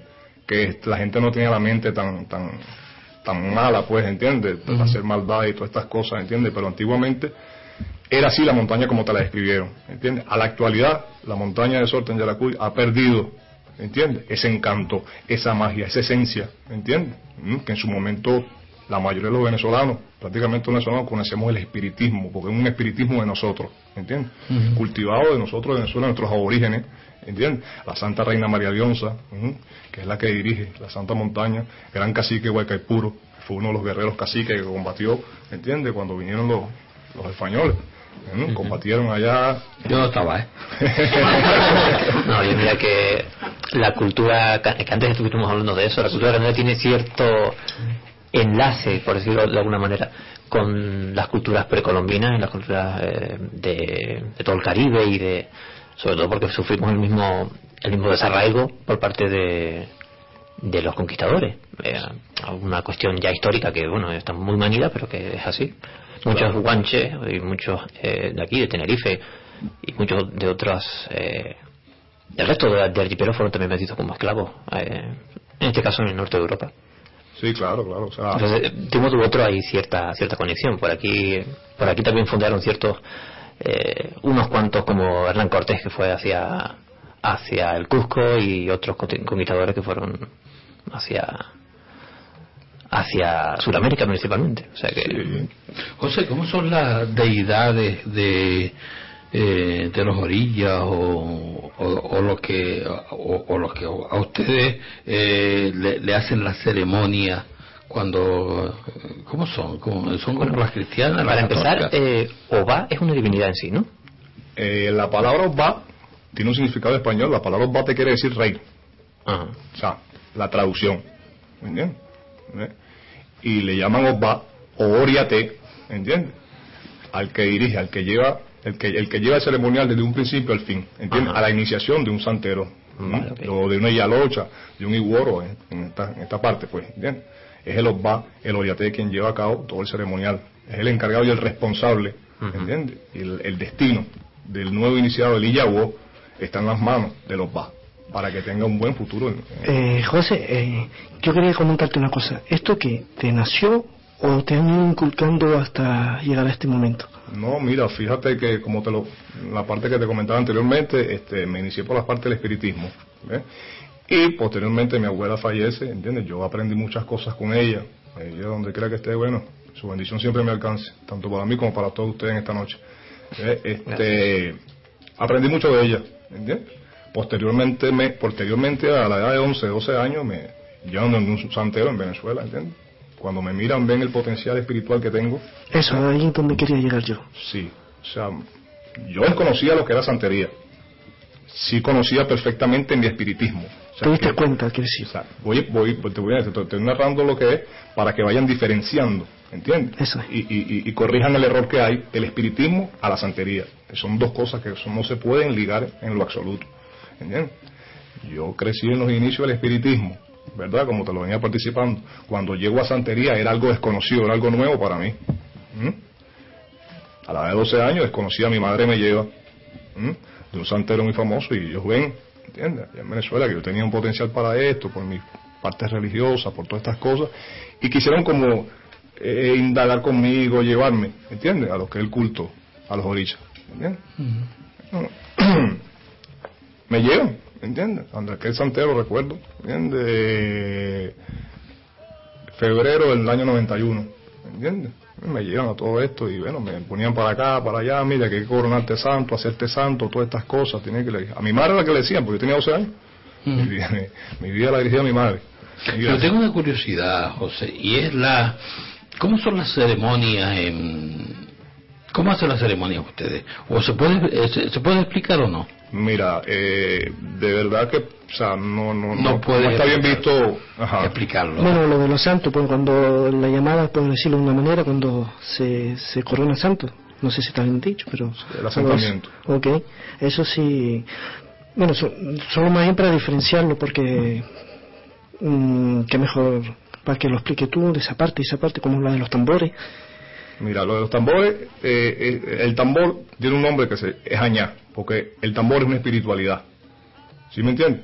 O sea, añá, el tambor batá, que ustedes de repente han escuchado o algo esto por ahí, es diferente el batá al añá. ¿Entiendes? Añá quiere decir tambor consagrado. ¿Entiendes? ¿Eh? Son tambores, son una preparación que lleva, un ceremonial que llevan estos tambores, todas estas cosas. Los primeros tambores que- que- que hubieron y se mantuvieron con un buen, un buen H, con una buena bendición, una buena energía, estuvieron en Cuba hace muchos años, ¿entiendes? Y han ido migrando, han, iniciado a muchos eh, turistas que han ido a Cuba buscando hacer iniciaciones en Añá para traerlos a estos lados, en Latinoamérica, Europa, todo esto, para ellos continuar, ¿entiendes? Lo que es el culto Añá, la presentación a Añá, porque después que este inicia, al segundo día de tu iniciación le llamamos el día del medio, ¿entiendes? El día de tu presentación, ¿entiendes? Todas estas cosas, ahí deberían presentarte ante Añá, que es el tambor. Me están entendiendo esta parte, ¿verdad? Añá es el tambor. Al segundo día de tu ceremonia de coronación, deberían, ¿entiendes? Presentarte Añá para que Añá lleve el mensaje, ¿entiendes? Con el sonido de su tambor a Olofin, Dios, ¿entiendes? Para que te reconozca como un nuevo religioso que ha nacido en ese momento, ¿entiendes? El tambor es en sí un instrumento litúrgico, un- es un como el agua bendita para los cristianos, vaya, es un elemento que se tiene que, eh, de un, modo u otro, santificar, ¿no? Es lo que, me, Sí. lo que nos. Sí, sí, sí. Eh, Una pregunta, bueno, enlazado a la pregunta que había, eh, que había comentado antes. ¿Podrías presentarnos al menos brevemente todo ese elenco de deidades eh, eh, que, que están presentes en, en- en la cosmogonía, digamos, de, de lo que es la santería? Mira, los santos principales, funda- o sea, los santos fundamentales, principales de la regla de dos, o sea, mucha gente los conoce por los nombres. El Ekba, ¿entiendes? Que es el santo que apertura tanto lo bueno como lo malo, ¿entiendes? Ogún, que es el dios de la guerra, ¿entiendes? Del trabajo, ¿entiendes? De la concordancia. Oshosi, ¿entiendes? Son los santos guerreros. ¿m? Oshosi, ¿eh? que es el dios de la cacería, ¿entiendes? Que antiguamente los negros le rendían culto a este Orisa, ¿verdad? Para que las cacerías, acuérdate que el negro vivía de cacería, de todas estas cosas, las cacerías fueran fructuosas, ¿entiendes? Tuvieran éxito en su cacería y le hacían culto al rey Oshosi, ¿entiendes? Al dios Oshosi, perdón, para que las cacerías fueran buenas. Cada santo cumplía, cada orilla cumplía una función, ¿entiendes? Y cumple una función, ¿entiendes? En la vida de los negros la cumplía, ahora la llamamos nosotros cabalidad, que aún seguimos ejerciendo, ¿entiendes? El culto religioso, el culto de la olla, y así van sucesivamente. O Batalá, ¿entiendes? Que es el padre de las cabezas, junto que se fusionó con Yemayá para crear el mundo. El padre de las El- cabezas. o sea, el padre de las cabezas humanas, ¿entiendes? O sea, el padre, el, el- el que, que nos dio el, el sentido del pensar, ¿entiendes? El de poner caminar en la vida. En un santo principal, después de Olofin, Dios, está Opatalá, ¿entiendes? Para guiarnos en la vida como religioso. ¿m? Después sigue Yemayá, que dicen que es la madre del mundo, ¿entiendes? Que ella creó el mundo, ¿entiendes? Junto en compañía de Opatalá, ¿verdad? Se, se- se fusionaron para que el mundo fuera mundo. ¿m? Siguió Chun, la caridad del cobre, el sincretismo. Cada santo tiene su sincretismo, no se lo Sí. yo mencionando. Esa más oída, la, ¿no? la del cobre. Sí, es la más, es la más famosa, la patrona de Cuba. El secretismo es, digamos, el disfraz que le dieron para que para poder continuar con ese culto y para que Claro. el- la imposición cristiana de, del tratante de esclavos pues no, Claro, claro está. O no sea, la religión. tuvieron que hacerlo de esa forma. Tuvieron que, el negro tuvo que moldar un poco su, su, su origen, su, su, su, su religión, su cultura, al, al cristianismo, para que pudiera encajar y entrar en, la, en, la- en el ambiente, pues, ¿entiendes? Que la gente no fuera tan mal visto, ¿entiendes? Porque el blanco no reconocía esto, ¿entiendes? Y en el catolicismo mucho menos. ¿eh? Y el negro tuvo que ajustarse. Yo lo que estaba viendo eh, es una reflexión, eh, pequeña reflexión mía, a lo mejor estoy equivocado. José, tú me, tú me, tú me, me rectificarás, ¿no? Pero antes estuvimos hablando sobre los guanches, ¿no? Sobre las piedras, los animales, las plantas y con el cielo. La, la, la cultura o la religión santera también hace lo mismo, utiliza las piedras, las plantas, los animales y también lo conectan o lo, o lo sincronizan con, el- con los astros Es que- para, para conectarse con un mundo espiritual. Es decir, que más o menos es la misma cultura casi, ¿no? es casi la misma cultura, eh, estás en- un poco en lo cierto, vas bien encaminado en lo que me estás preguntando, ¿verdad? Es que si nos ponemos, si nos vamos atrás, ¿entiendes? Esta religión realmente viene de Egipto, Mm, ¿entiendes? Por eso te digo. Y ahí es donde comienza todo esto. ¿m? ¿Ves? Pasa a Egipto, acuérdate de los dioses griegos, ¿entiendes? Que se asemejan mucho, el, el dios del sol, el dios del, del- el dios del, del, del viento, el del fuego, Zeus, todo esto. Y esto se fue asociando, ¿entiendes? ¿Mm? El dios del fuego, Zeus, ¿m? el negro le llamaba Changó, el dios del fuego, ¿entiendes? Fueron asociando, esto se fue desglosando, fue desglosando, fue desglosando, y así se fue acoplando, ¿entiendes? Toda esta religión a lo que venimos, ¿entiendes? Es que esto es energía. La religión, la regla de ocho es pura energía. ¿Entiendes? Ves que las movemos nosotros mismos con nuestra fe, a través de las ofrendas, de los sacrificios y todas estas cosas que se hacen. ¿Me entiendes? Porque buscamos la energía en el mar, ¿m? a través de las piedras, buscamos la energía en los ríos, buscamos la energía del aire, del fuego. ¿Me entiendes? Son energías que buscamos, ¿entiendes? Pero la, la buscamos. Sí, es simplemente un canal un para, canal. para encontrar nuestra propia energía. Claro.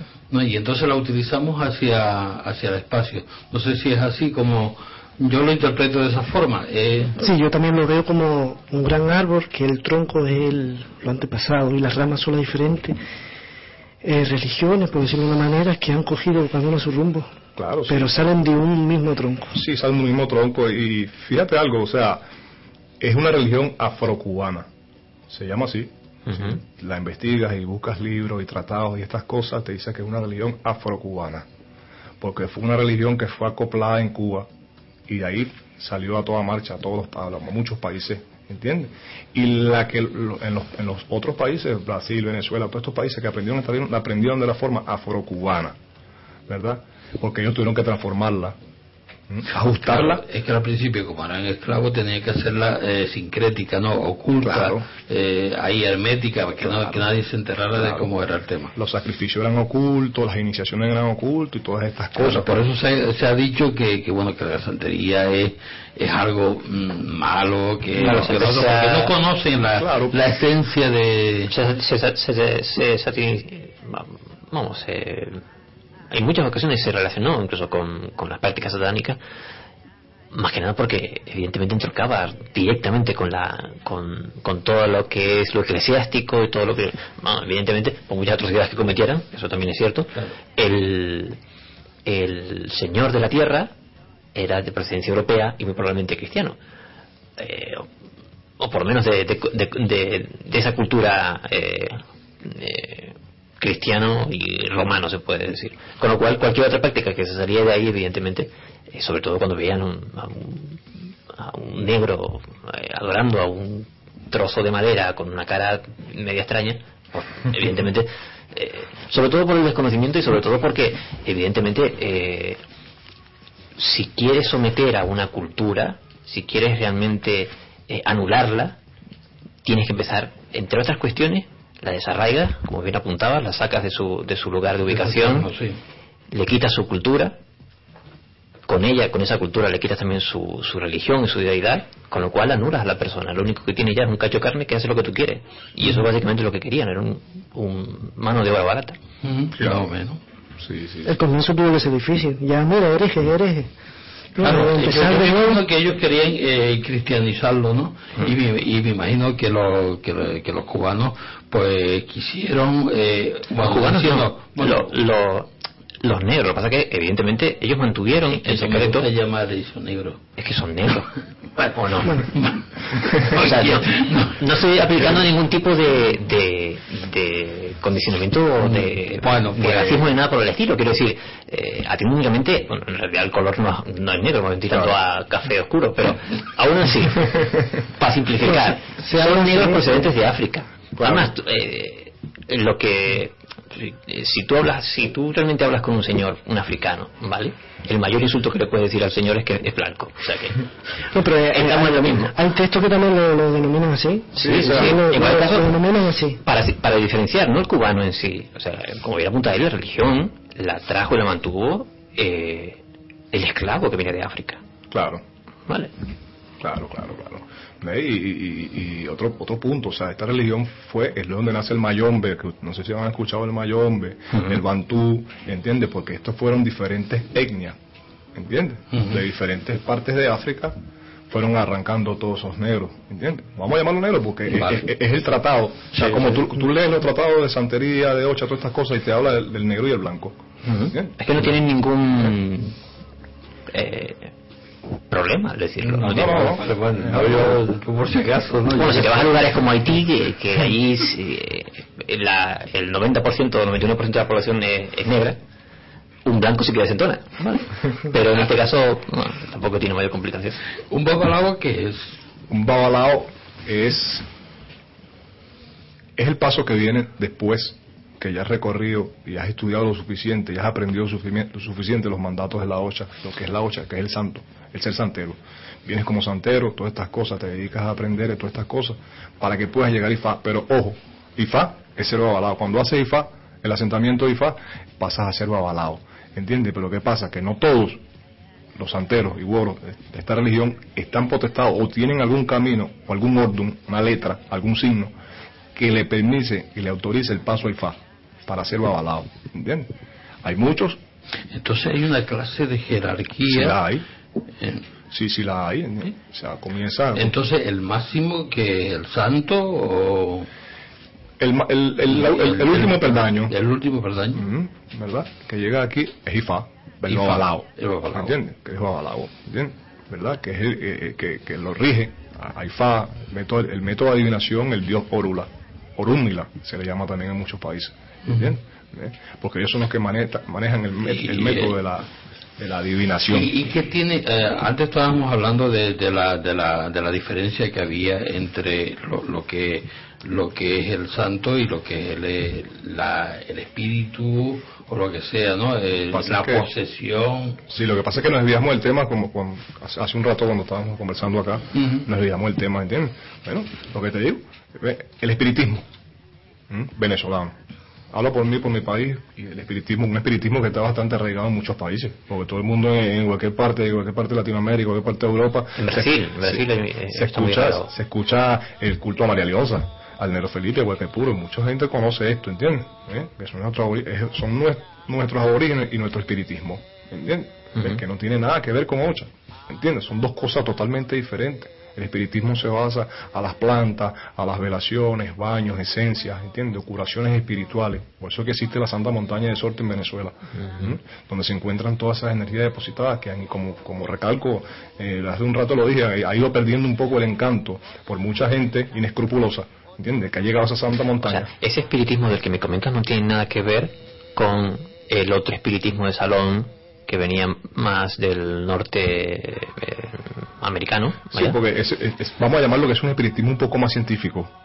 Eh, ese espiritismo que tú me hablas Sí, eh, es más de práctica, más sí, de... porque es efecto paranormal donde participan eh, psiquiatras todas estas cosas o sea, ese es otro, otro Ese, ese es el, el que se relaciona con el palo mayombe. no el palo mayombe es otra es otra es como decir otra cultura que trajo el mismo negro que fue arrancado de otra tierra la tierra del Congo ¿entiendes? ¿Eh? acuérdate que el negro arrancado de la tierra del Congo tenía una cultura diferente arrancado de la tierra de los Yorubá Ajá. eran dos diferentes. Este pueblo Yorubá fue santero, el Congo trajo el muerto, el mayombe. ¿Entiendes? ¿Eh? Que se hicieron, que incluso ellos, el mayombe es algo un poco más delicado, ¿entiendes? Porque ya el práctico de, con muertos, con cuestiones, con huesos, el, Espiritismo total eh, y no, no, no, no, no me trata con los muertos y todo. Sí, pero el, el mayombe es el práctico con los huesos de muertos, ¿entiendes? Prendas en gangas, en pungos, todas estas cosas, ¿entiendes? Espiritismo, ¿entiendes? Se maneja por la parte espiritual corta. Eso cuando sí se la agarró la gato, ¿no? ¿Cómo? No, no, no, no, no. Digo yo, por la gato, la gato, la gato, ¿no? Tengo iniciaciones en el mayombe. Eh, Tengo parte de iniciaciones en el mayombe también, y pero eso es un punto que es algo muy personal, ¿entiendes? ¿Van unidas o no tienen nada que ver? No tiene nada que ver. Bueno, ¿entiendes? ok. Cambia un poco la lengua, se cambian algunos, se cambian los nombres de los dioses que vienen siendo como los mismos, ¿entiendes? Por lo menos el dios Ogún en la santería, que es el dios de la guerra, en el mayombe lo llamamos a la banda. Como los romanos y los griegos, mismos dioses pero diferentes nombres, por alguna manera. sí, sí, sí, sí, sí, sí. Parecido. ¿Entiendes? Por ahí, parecido, ¿entiendes? Porque es otra etnia, otra tribu africana, ¿eh? a la Yoruba. Es Eh, decir, que eso se, se derive, eh, se deriva en muchas etnias, ¿no? Sí, sí, sí, sí, como igual como, como pasa en Venezuela, la etnia de los Guayú, la etnia de los, la etnia de los Yanomami, son- hay muchas muchas razas indígenas, todavía la hay en Venezuela, y, y, y cada uno son etnias diferentes, incluso hablan una lengua diferente cada etnia, Qué curioso, ¿no? Claro, es claro, se entremezclan las que son endémicas, las que son naturales de allí, con las introducidas de fuera. Claro.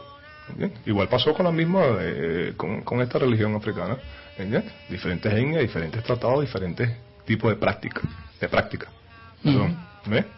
O sea, ya me, me están entendiendo un poco lo Sí, que sí, sí, sí. estoy tratando de desglosarle, ¿entiendes? Porque ese es el enredo que hay, ¿entiendes? De todo esto, ven al santero, ¿entiendes? Como el diabólico, como el que lo hace mal, como el que practica brujería mala, como todas estas cosas, y es un mal concepto que hay, pues, ¿entiendes? Sí, eso sería bueno separarlo, porque aquí tenemos un concepto que se relaciona una cosa con la otra. El santero como el que hace... No, que no lo puedes relacionar, es totalmente absurdo, Mm. ¿entiendes? Ligar lo que es la santería con el espiritismo. Son dos connotaciones diferentes, ¿entiendes? Son dos energías que mueves de diferentes formas, ¿entiendes? Y un espiritista tiene que estar capacitado y apto, ¿entiendes? Para asumir una sesión espiritual, algo de estas cosas, misas espirituales, todas estas, conocer, ¿eh? Y sobre todo tener el astral, el poderío para poder hacerlo, para poder ser un buen espiritista. Porque hay muchos espiritistas estafadores, ¿entiendes? ¿Eh? Que se hacen pasar por espiritismo, todas estas cosas, usan todos estos medios para buscar de lucrarse, ¿entiendes? ¿Eh? Económicamente, todas estas cosas, y resulta lo que hacen es una, fan- una fantochería. ¿eh? Llevan a esto a que la gente más bien pierda la fe, ¿entiendes? ¿Eh? Porque ve una, va una consulta, una cuestión, entonces te dice cualquier cantidad de sandeces, la gente sale despavorida, todas estas cosas, entonces mira, eso, eso hay que hacer esto porque esto vale, o sea, buscan ya, lo comercializan, ¿entiendes? Y es donde viene que se viene viendo mal todo esto, ¿entiendes? ¿Eh? No, el que anda en brujería ne- necesita dinero, necesita porque tiene que pagar esto, que tiene que hacerse tal ritual, que, ¿ves? O sea, está mal visto, ¿entiendes? Porque tú no puedes cuestionar a uno por todo, si no conoces, ¿entiendes? Es lo que pasa con la ignorancia, por eso es que la gente que no conoce este, este, este, este mundo, para poder criticarlo, tienes que conocerlo. Claro, se mete a todo el mundo en el mismo saco. Sí, Claro, es que ese es el problema. Yo es que me he encontrado a cada uno que, que te digo la verdad. Eh, hay muchos impostores, muchos impostores. Es que claro, eso es lo que pasa aquí. aquí. Eso es lo que pasa aquí. que te quiten a lo mejor un dolor de estómago, te pongo un huevo frito en el, em- en el ombligo. Vamos a ver. Esto que, a Y luego, que se mete con- ¿no? y luego se mete con una billetada por eso. ¿Eh? Sí, o sea que de todo ahí en la viña del señor. Sí. Por eso mismo. Eh, José, ¿tú vas a, mm, has hecho algo aquí? Cuando- Bueno, ¿ha- ¿has venido de vacaciones o te vas a quedar? O... Mira, estoy yo por acá de vacaciones, de paso, como le llamamos en mi país, ¿entiendes? Pero tengo unas conexiones aquí con unos amigos religiosos, tengo varios conocidos aquí que me he ido moviendo con ellos por ahí en cuestiones de ¿Tienes ceremonial. pensado hacer algo? ¿Tienes eh, hacer, eh, no sé, alguna ceremonia? ¿Hacer a- Mira, mm, este, montar una consulta? ¿Hacer alguna cosa? o sea, si hay una oportunidad o una- alguien necesita alguna ayuda, algún tipo de asesoría, de verdad que pueden contar conmigo, ¿eh?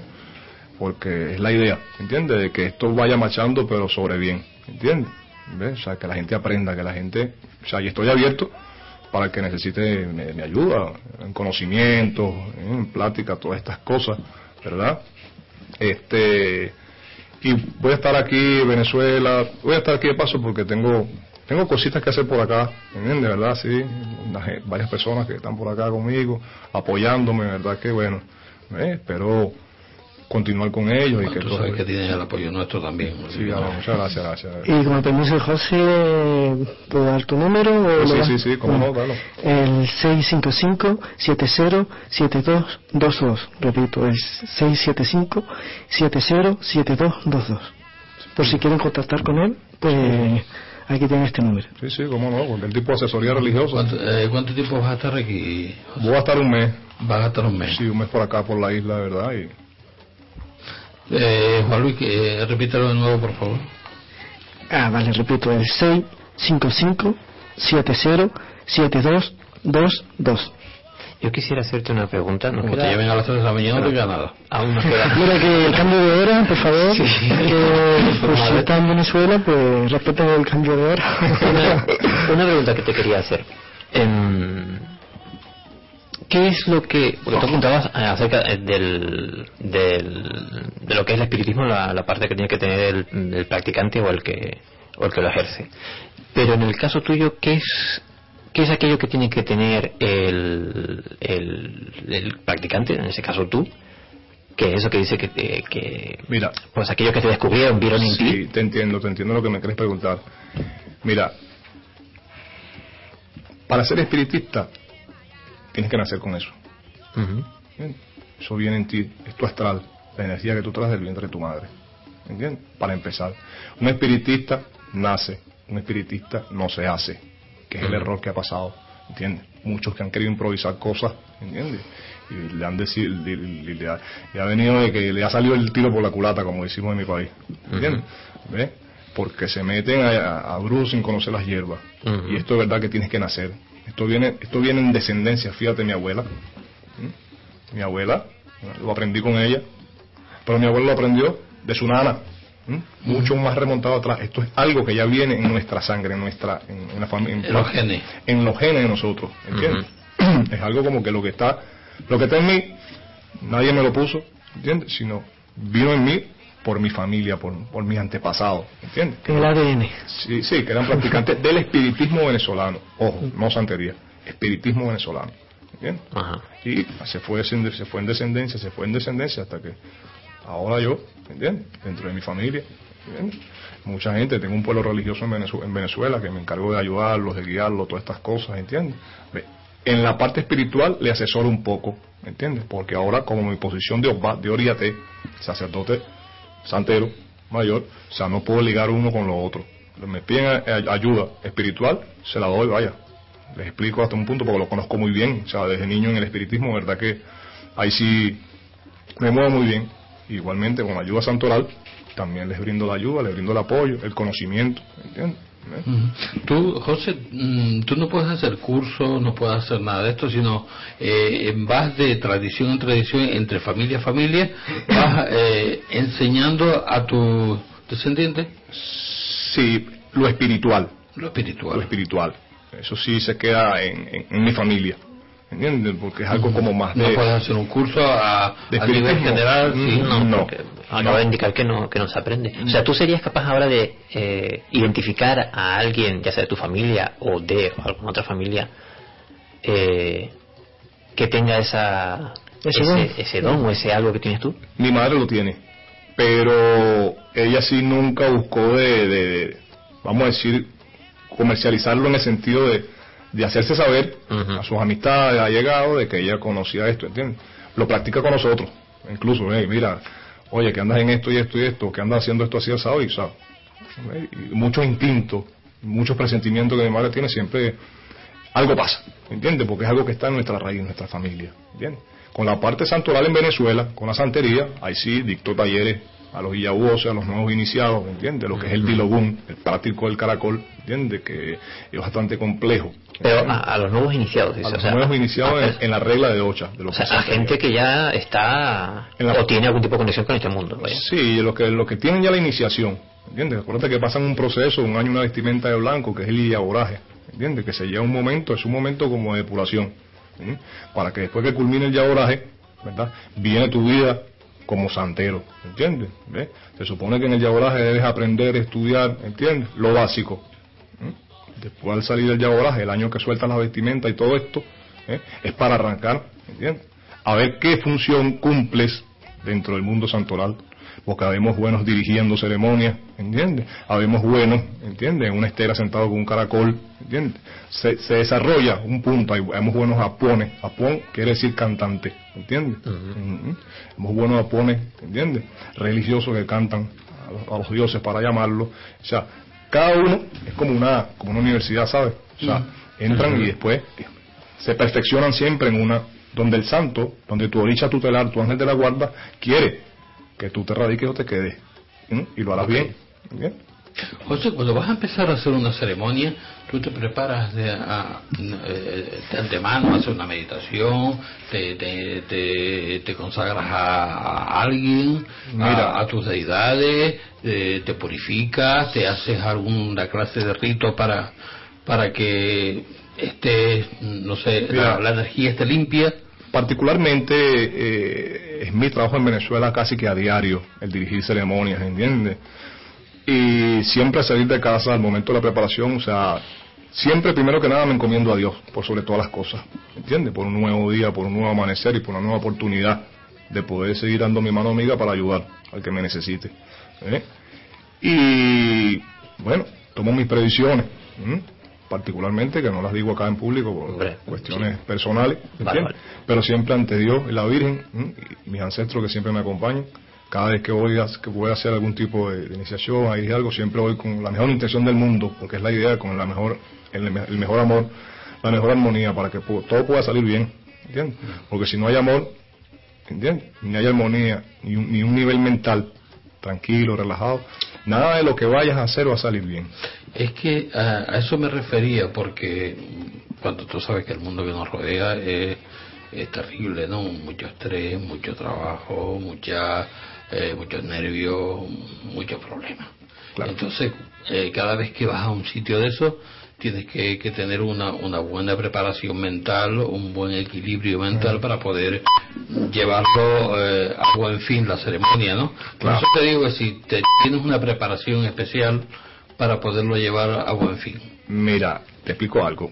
Eh, ahorita en Venezuela está la santería está pasando una situación bastante difícil, ¿entiendes? todos lados. Bueno, en muchos lados. Hablo en, en Venezuela porque es donde la, la trabajo a diario, ¿entiendes? Es donde viene, como te- lo que me remonta un poquito a lo que venía hablando atrás, eh, esta religión emigró de Cuba, afrocubana. Los cubanos la- nos las enseñaron hace muchos años atrás de una forma. Ahora ellos mismos están causando, ¿entiendes? La otra, otro tipo de transfiguraciones, ¿entiendes? Han evadido ceremonias, han evadido cosas, cultos, ¿entienden? Porque para ellos es lo más fácil, ¿entiendes?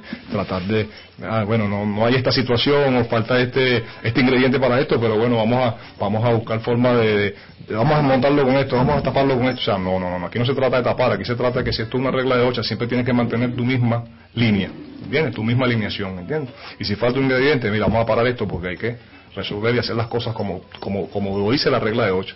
¿entiendes? Y en Venezuela esto está fatal. ¿entiendes? Ahorita cargamos una guerra en Venezuela con los cubanos y los venezolanos. Sí, Ya, porque, a ver, ahí quería llegar si había pique entre, Sí, sí, porque entre ellos-. ¿no? Ya saltan chispas. sí, sí, sí. Mira, acuérdate que eh, el cubano siempre estuvo en, se- en- en su isla. Ustedes saben la historia, han salido en balsa, han salido brincando, han salido saltando para acá, para allá. ¿Entiendes? El cubano siempre estuvo ahí. Muchos latinos, santeros latinos, ¿m? brasileros, venezolanos, ¿entiendes? Puertorriqueños también. O sea, uno tuvo la facilidad de poder viajar a investigar, cosa que el cubano le faltó. ¿Sí me entiende lo que Sí, sí. diciendo? Por situación económica, por todas estas cosas, nosotros sí pudimos hacerlo. O porque no le dejaron. ¿Eh? Porque no, le dejaron salir. Sí, pasa que, bueno, ustedes saben la situación. Sí, sí. sí, sí, sí. ¿Ve? Pero entonces nosotros sí pudimos, ¿entiendes? Ir, movernos aquí a África, al Níger, allá, a todo esto buscando, ¿entiendes? De- la verdad es sobre esta religión. Ellos no. Ellos quedaron en su isla, la modificaron a su forma, ¿entiendes? Aprendieron de sus ancestros mismos de la isla, ¿entiendes? Y ahí se quedó. O sea que se, se creó una especie de eh, santería anexa a la, a la ancestral, digamos, por ese mismo aisla- aislamiento. Sí, sí, o sea, mira, eh, eh, eh, es que como te digo, han- se han hecho muchas investigaciones, se han hecho muchas cosas con respecto a la santería, ¿entiendes? Llegado a conclusiones, fíjate tú, cubanos viejos que llegaron a Venezuela, ¿entiendes? Ve, Llegaron llevando la religión de una forma, la enseñaron de una forma hace 50, 60 años atrás, ¿entiendes? Ahora como que cada vez que van llegando cubanos nuevos, todos van llegando con un término diferente, ¿entiendes? O sea, todos van cambiando algo, sí. Y es donde entra la, la- la duda del ahijado, del iniciado, dice, bueno, pero eh, eh, mi padrino anterior lo hacía asado, ¿entiendes? Y ahora este lo hace asado. Cuando venga un tercero, lo va a hacer diferente, ¿entiendes? Es donde viene, Innovando. sí, innovando, y la, y la santería no se innova. Porque eso que se llama regla de ocha, porque hay reglas que no puedes innovar, ¿entiendes? Es como salirse de, de los lo- parámetros sí. que están, ¿entiendes? ¿Ves? Porque para eso hemos estudiado, hemos investigado, hemos andado con gente que sabe esto y mantenemos las líneas, lo que, lo que llamamos, mantenemos la esencia que siempre ha existido, o sea, lo- lo- la raíz, buscamos llevarla y mantenerla a la actualidad, ¿bien? ¿Eh?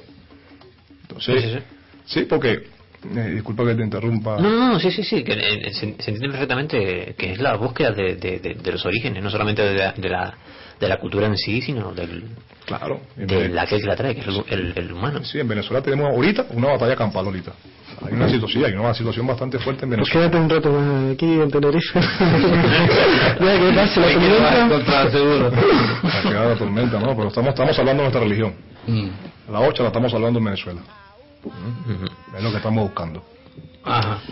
Bueno, mm, sí, mm, di el... Bueno, yo quería comentar solo que para las personas aquellas que no solo busquen en Google, eh, que si quieren buscar información, hay una pequeña tiendita en la carretera general de La Matanza, una buena chica, simpática, Katy, Sí, sí. eh, Mundo Alternativo, que si quieren ver por sus propios ojos, pues le invito a que vayan, que se acerquen, ¿por qué no? A mí me encantaría ver una ceremonia de esa. Claro, aunque sea estudiarlo, verlo. solamente estar allí sentadito en un rincón y ver que lo que hacen, a ver. Ahora Nandi, que nadie lo escucha. Miguel, después ya sabe, organizamos algo. Ahora que nadie lo aquí escucha. mismo, aquí mismo que nadie nos escucha, algo ahí. Mira, la mesa redonda, mira, todo, todo atrás, ¿eh? Todo atrás. Hombre, deberías hacer algo, no sé. Lo de la lambada no podemos hacerlo, ¿no? Bueno. Bueno, queda ahí, queda ahí. Queda pendiente. No, sí, sí, sí. ¿Cómo no? Sí, no, no, tú, tú estás más tranquilito cuando te, te- te digo de la ceremonia se queda callado. No sé por qué no quieres hablar de ese tema. Igual. Eh, es que, bueno, mira, eh, el- como- la internet, otro enemigo de, de la santería. Ahí tú te metes ahí en Google y consigues cualquier teclea y consigues cualquier información sobre santería y te muestra ceremoniales y cosas que, que de verdad sí, o sea, que Sí, bueno, eh. uno, uno se queda abismado. Uno dice, oye, mira, hace 20 años esto no era así, eh, todo era más hermético, era, había más misticismo. Eh, Es que tú, tú entras, entras ahí en, internet, en YouTube, por ejemplo, pones algún vídeo y Sí. se ve que si que coge el puro, el palero, Sí. que si esto, que Claro, está eso es lo al, que- al- al gallo, que, bueno, Eso es lo que estamos hablando antes de, que la- las posesiones, digo, eso sí, de diferenciarlo. Eso es lo que estamos hablando, diferenciarlo, que vean un concepto y vean otro, que no lo mezclen. Claro, santería es una cosa, espiritismo es otra. Ok. ¿Entiendes? Por eso te decía al principio que cuando hablamos de santería siempre pienso en, en- en la gente de, ca- de la calle, la que no entiende, te dice que, que, bueno, que es algo malo, ¿no? Amarres, esto, lo otro, ¿no? Que cosa de... Bueno, yo quiero... Falta a- información. a- claro, me gusta que haya chica, yo, yo quiero que me haga un amarre aquí o lo que sea, ¿no? No, y a veces mucha gente lo que pasa que por miedo, por preocupación o por incluso algo que le pase en la vida, acude a cualquiera, el primero que, que vea. Y esa es también culpa, es no solo de, de la persona esa que está ahí, sino de que uno va. Si Claro. uno no va, sabe a dónde ir o sabe por dónde caminar, eh, habría menos gente que caería en, en ese engaño. Ya. Claro, ¿entiendes? Lo que pasando. Hombre, a- a- antiguamente a, a la chica de Don Pablo la cabeza te llevaba para la cueva, ahora no. Para la. Ahora, ya no es que le quieren para nosotros.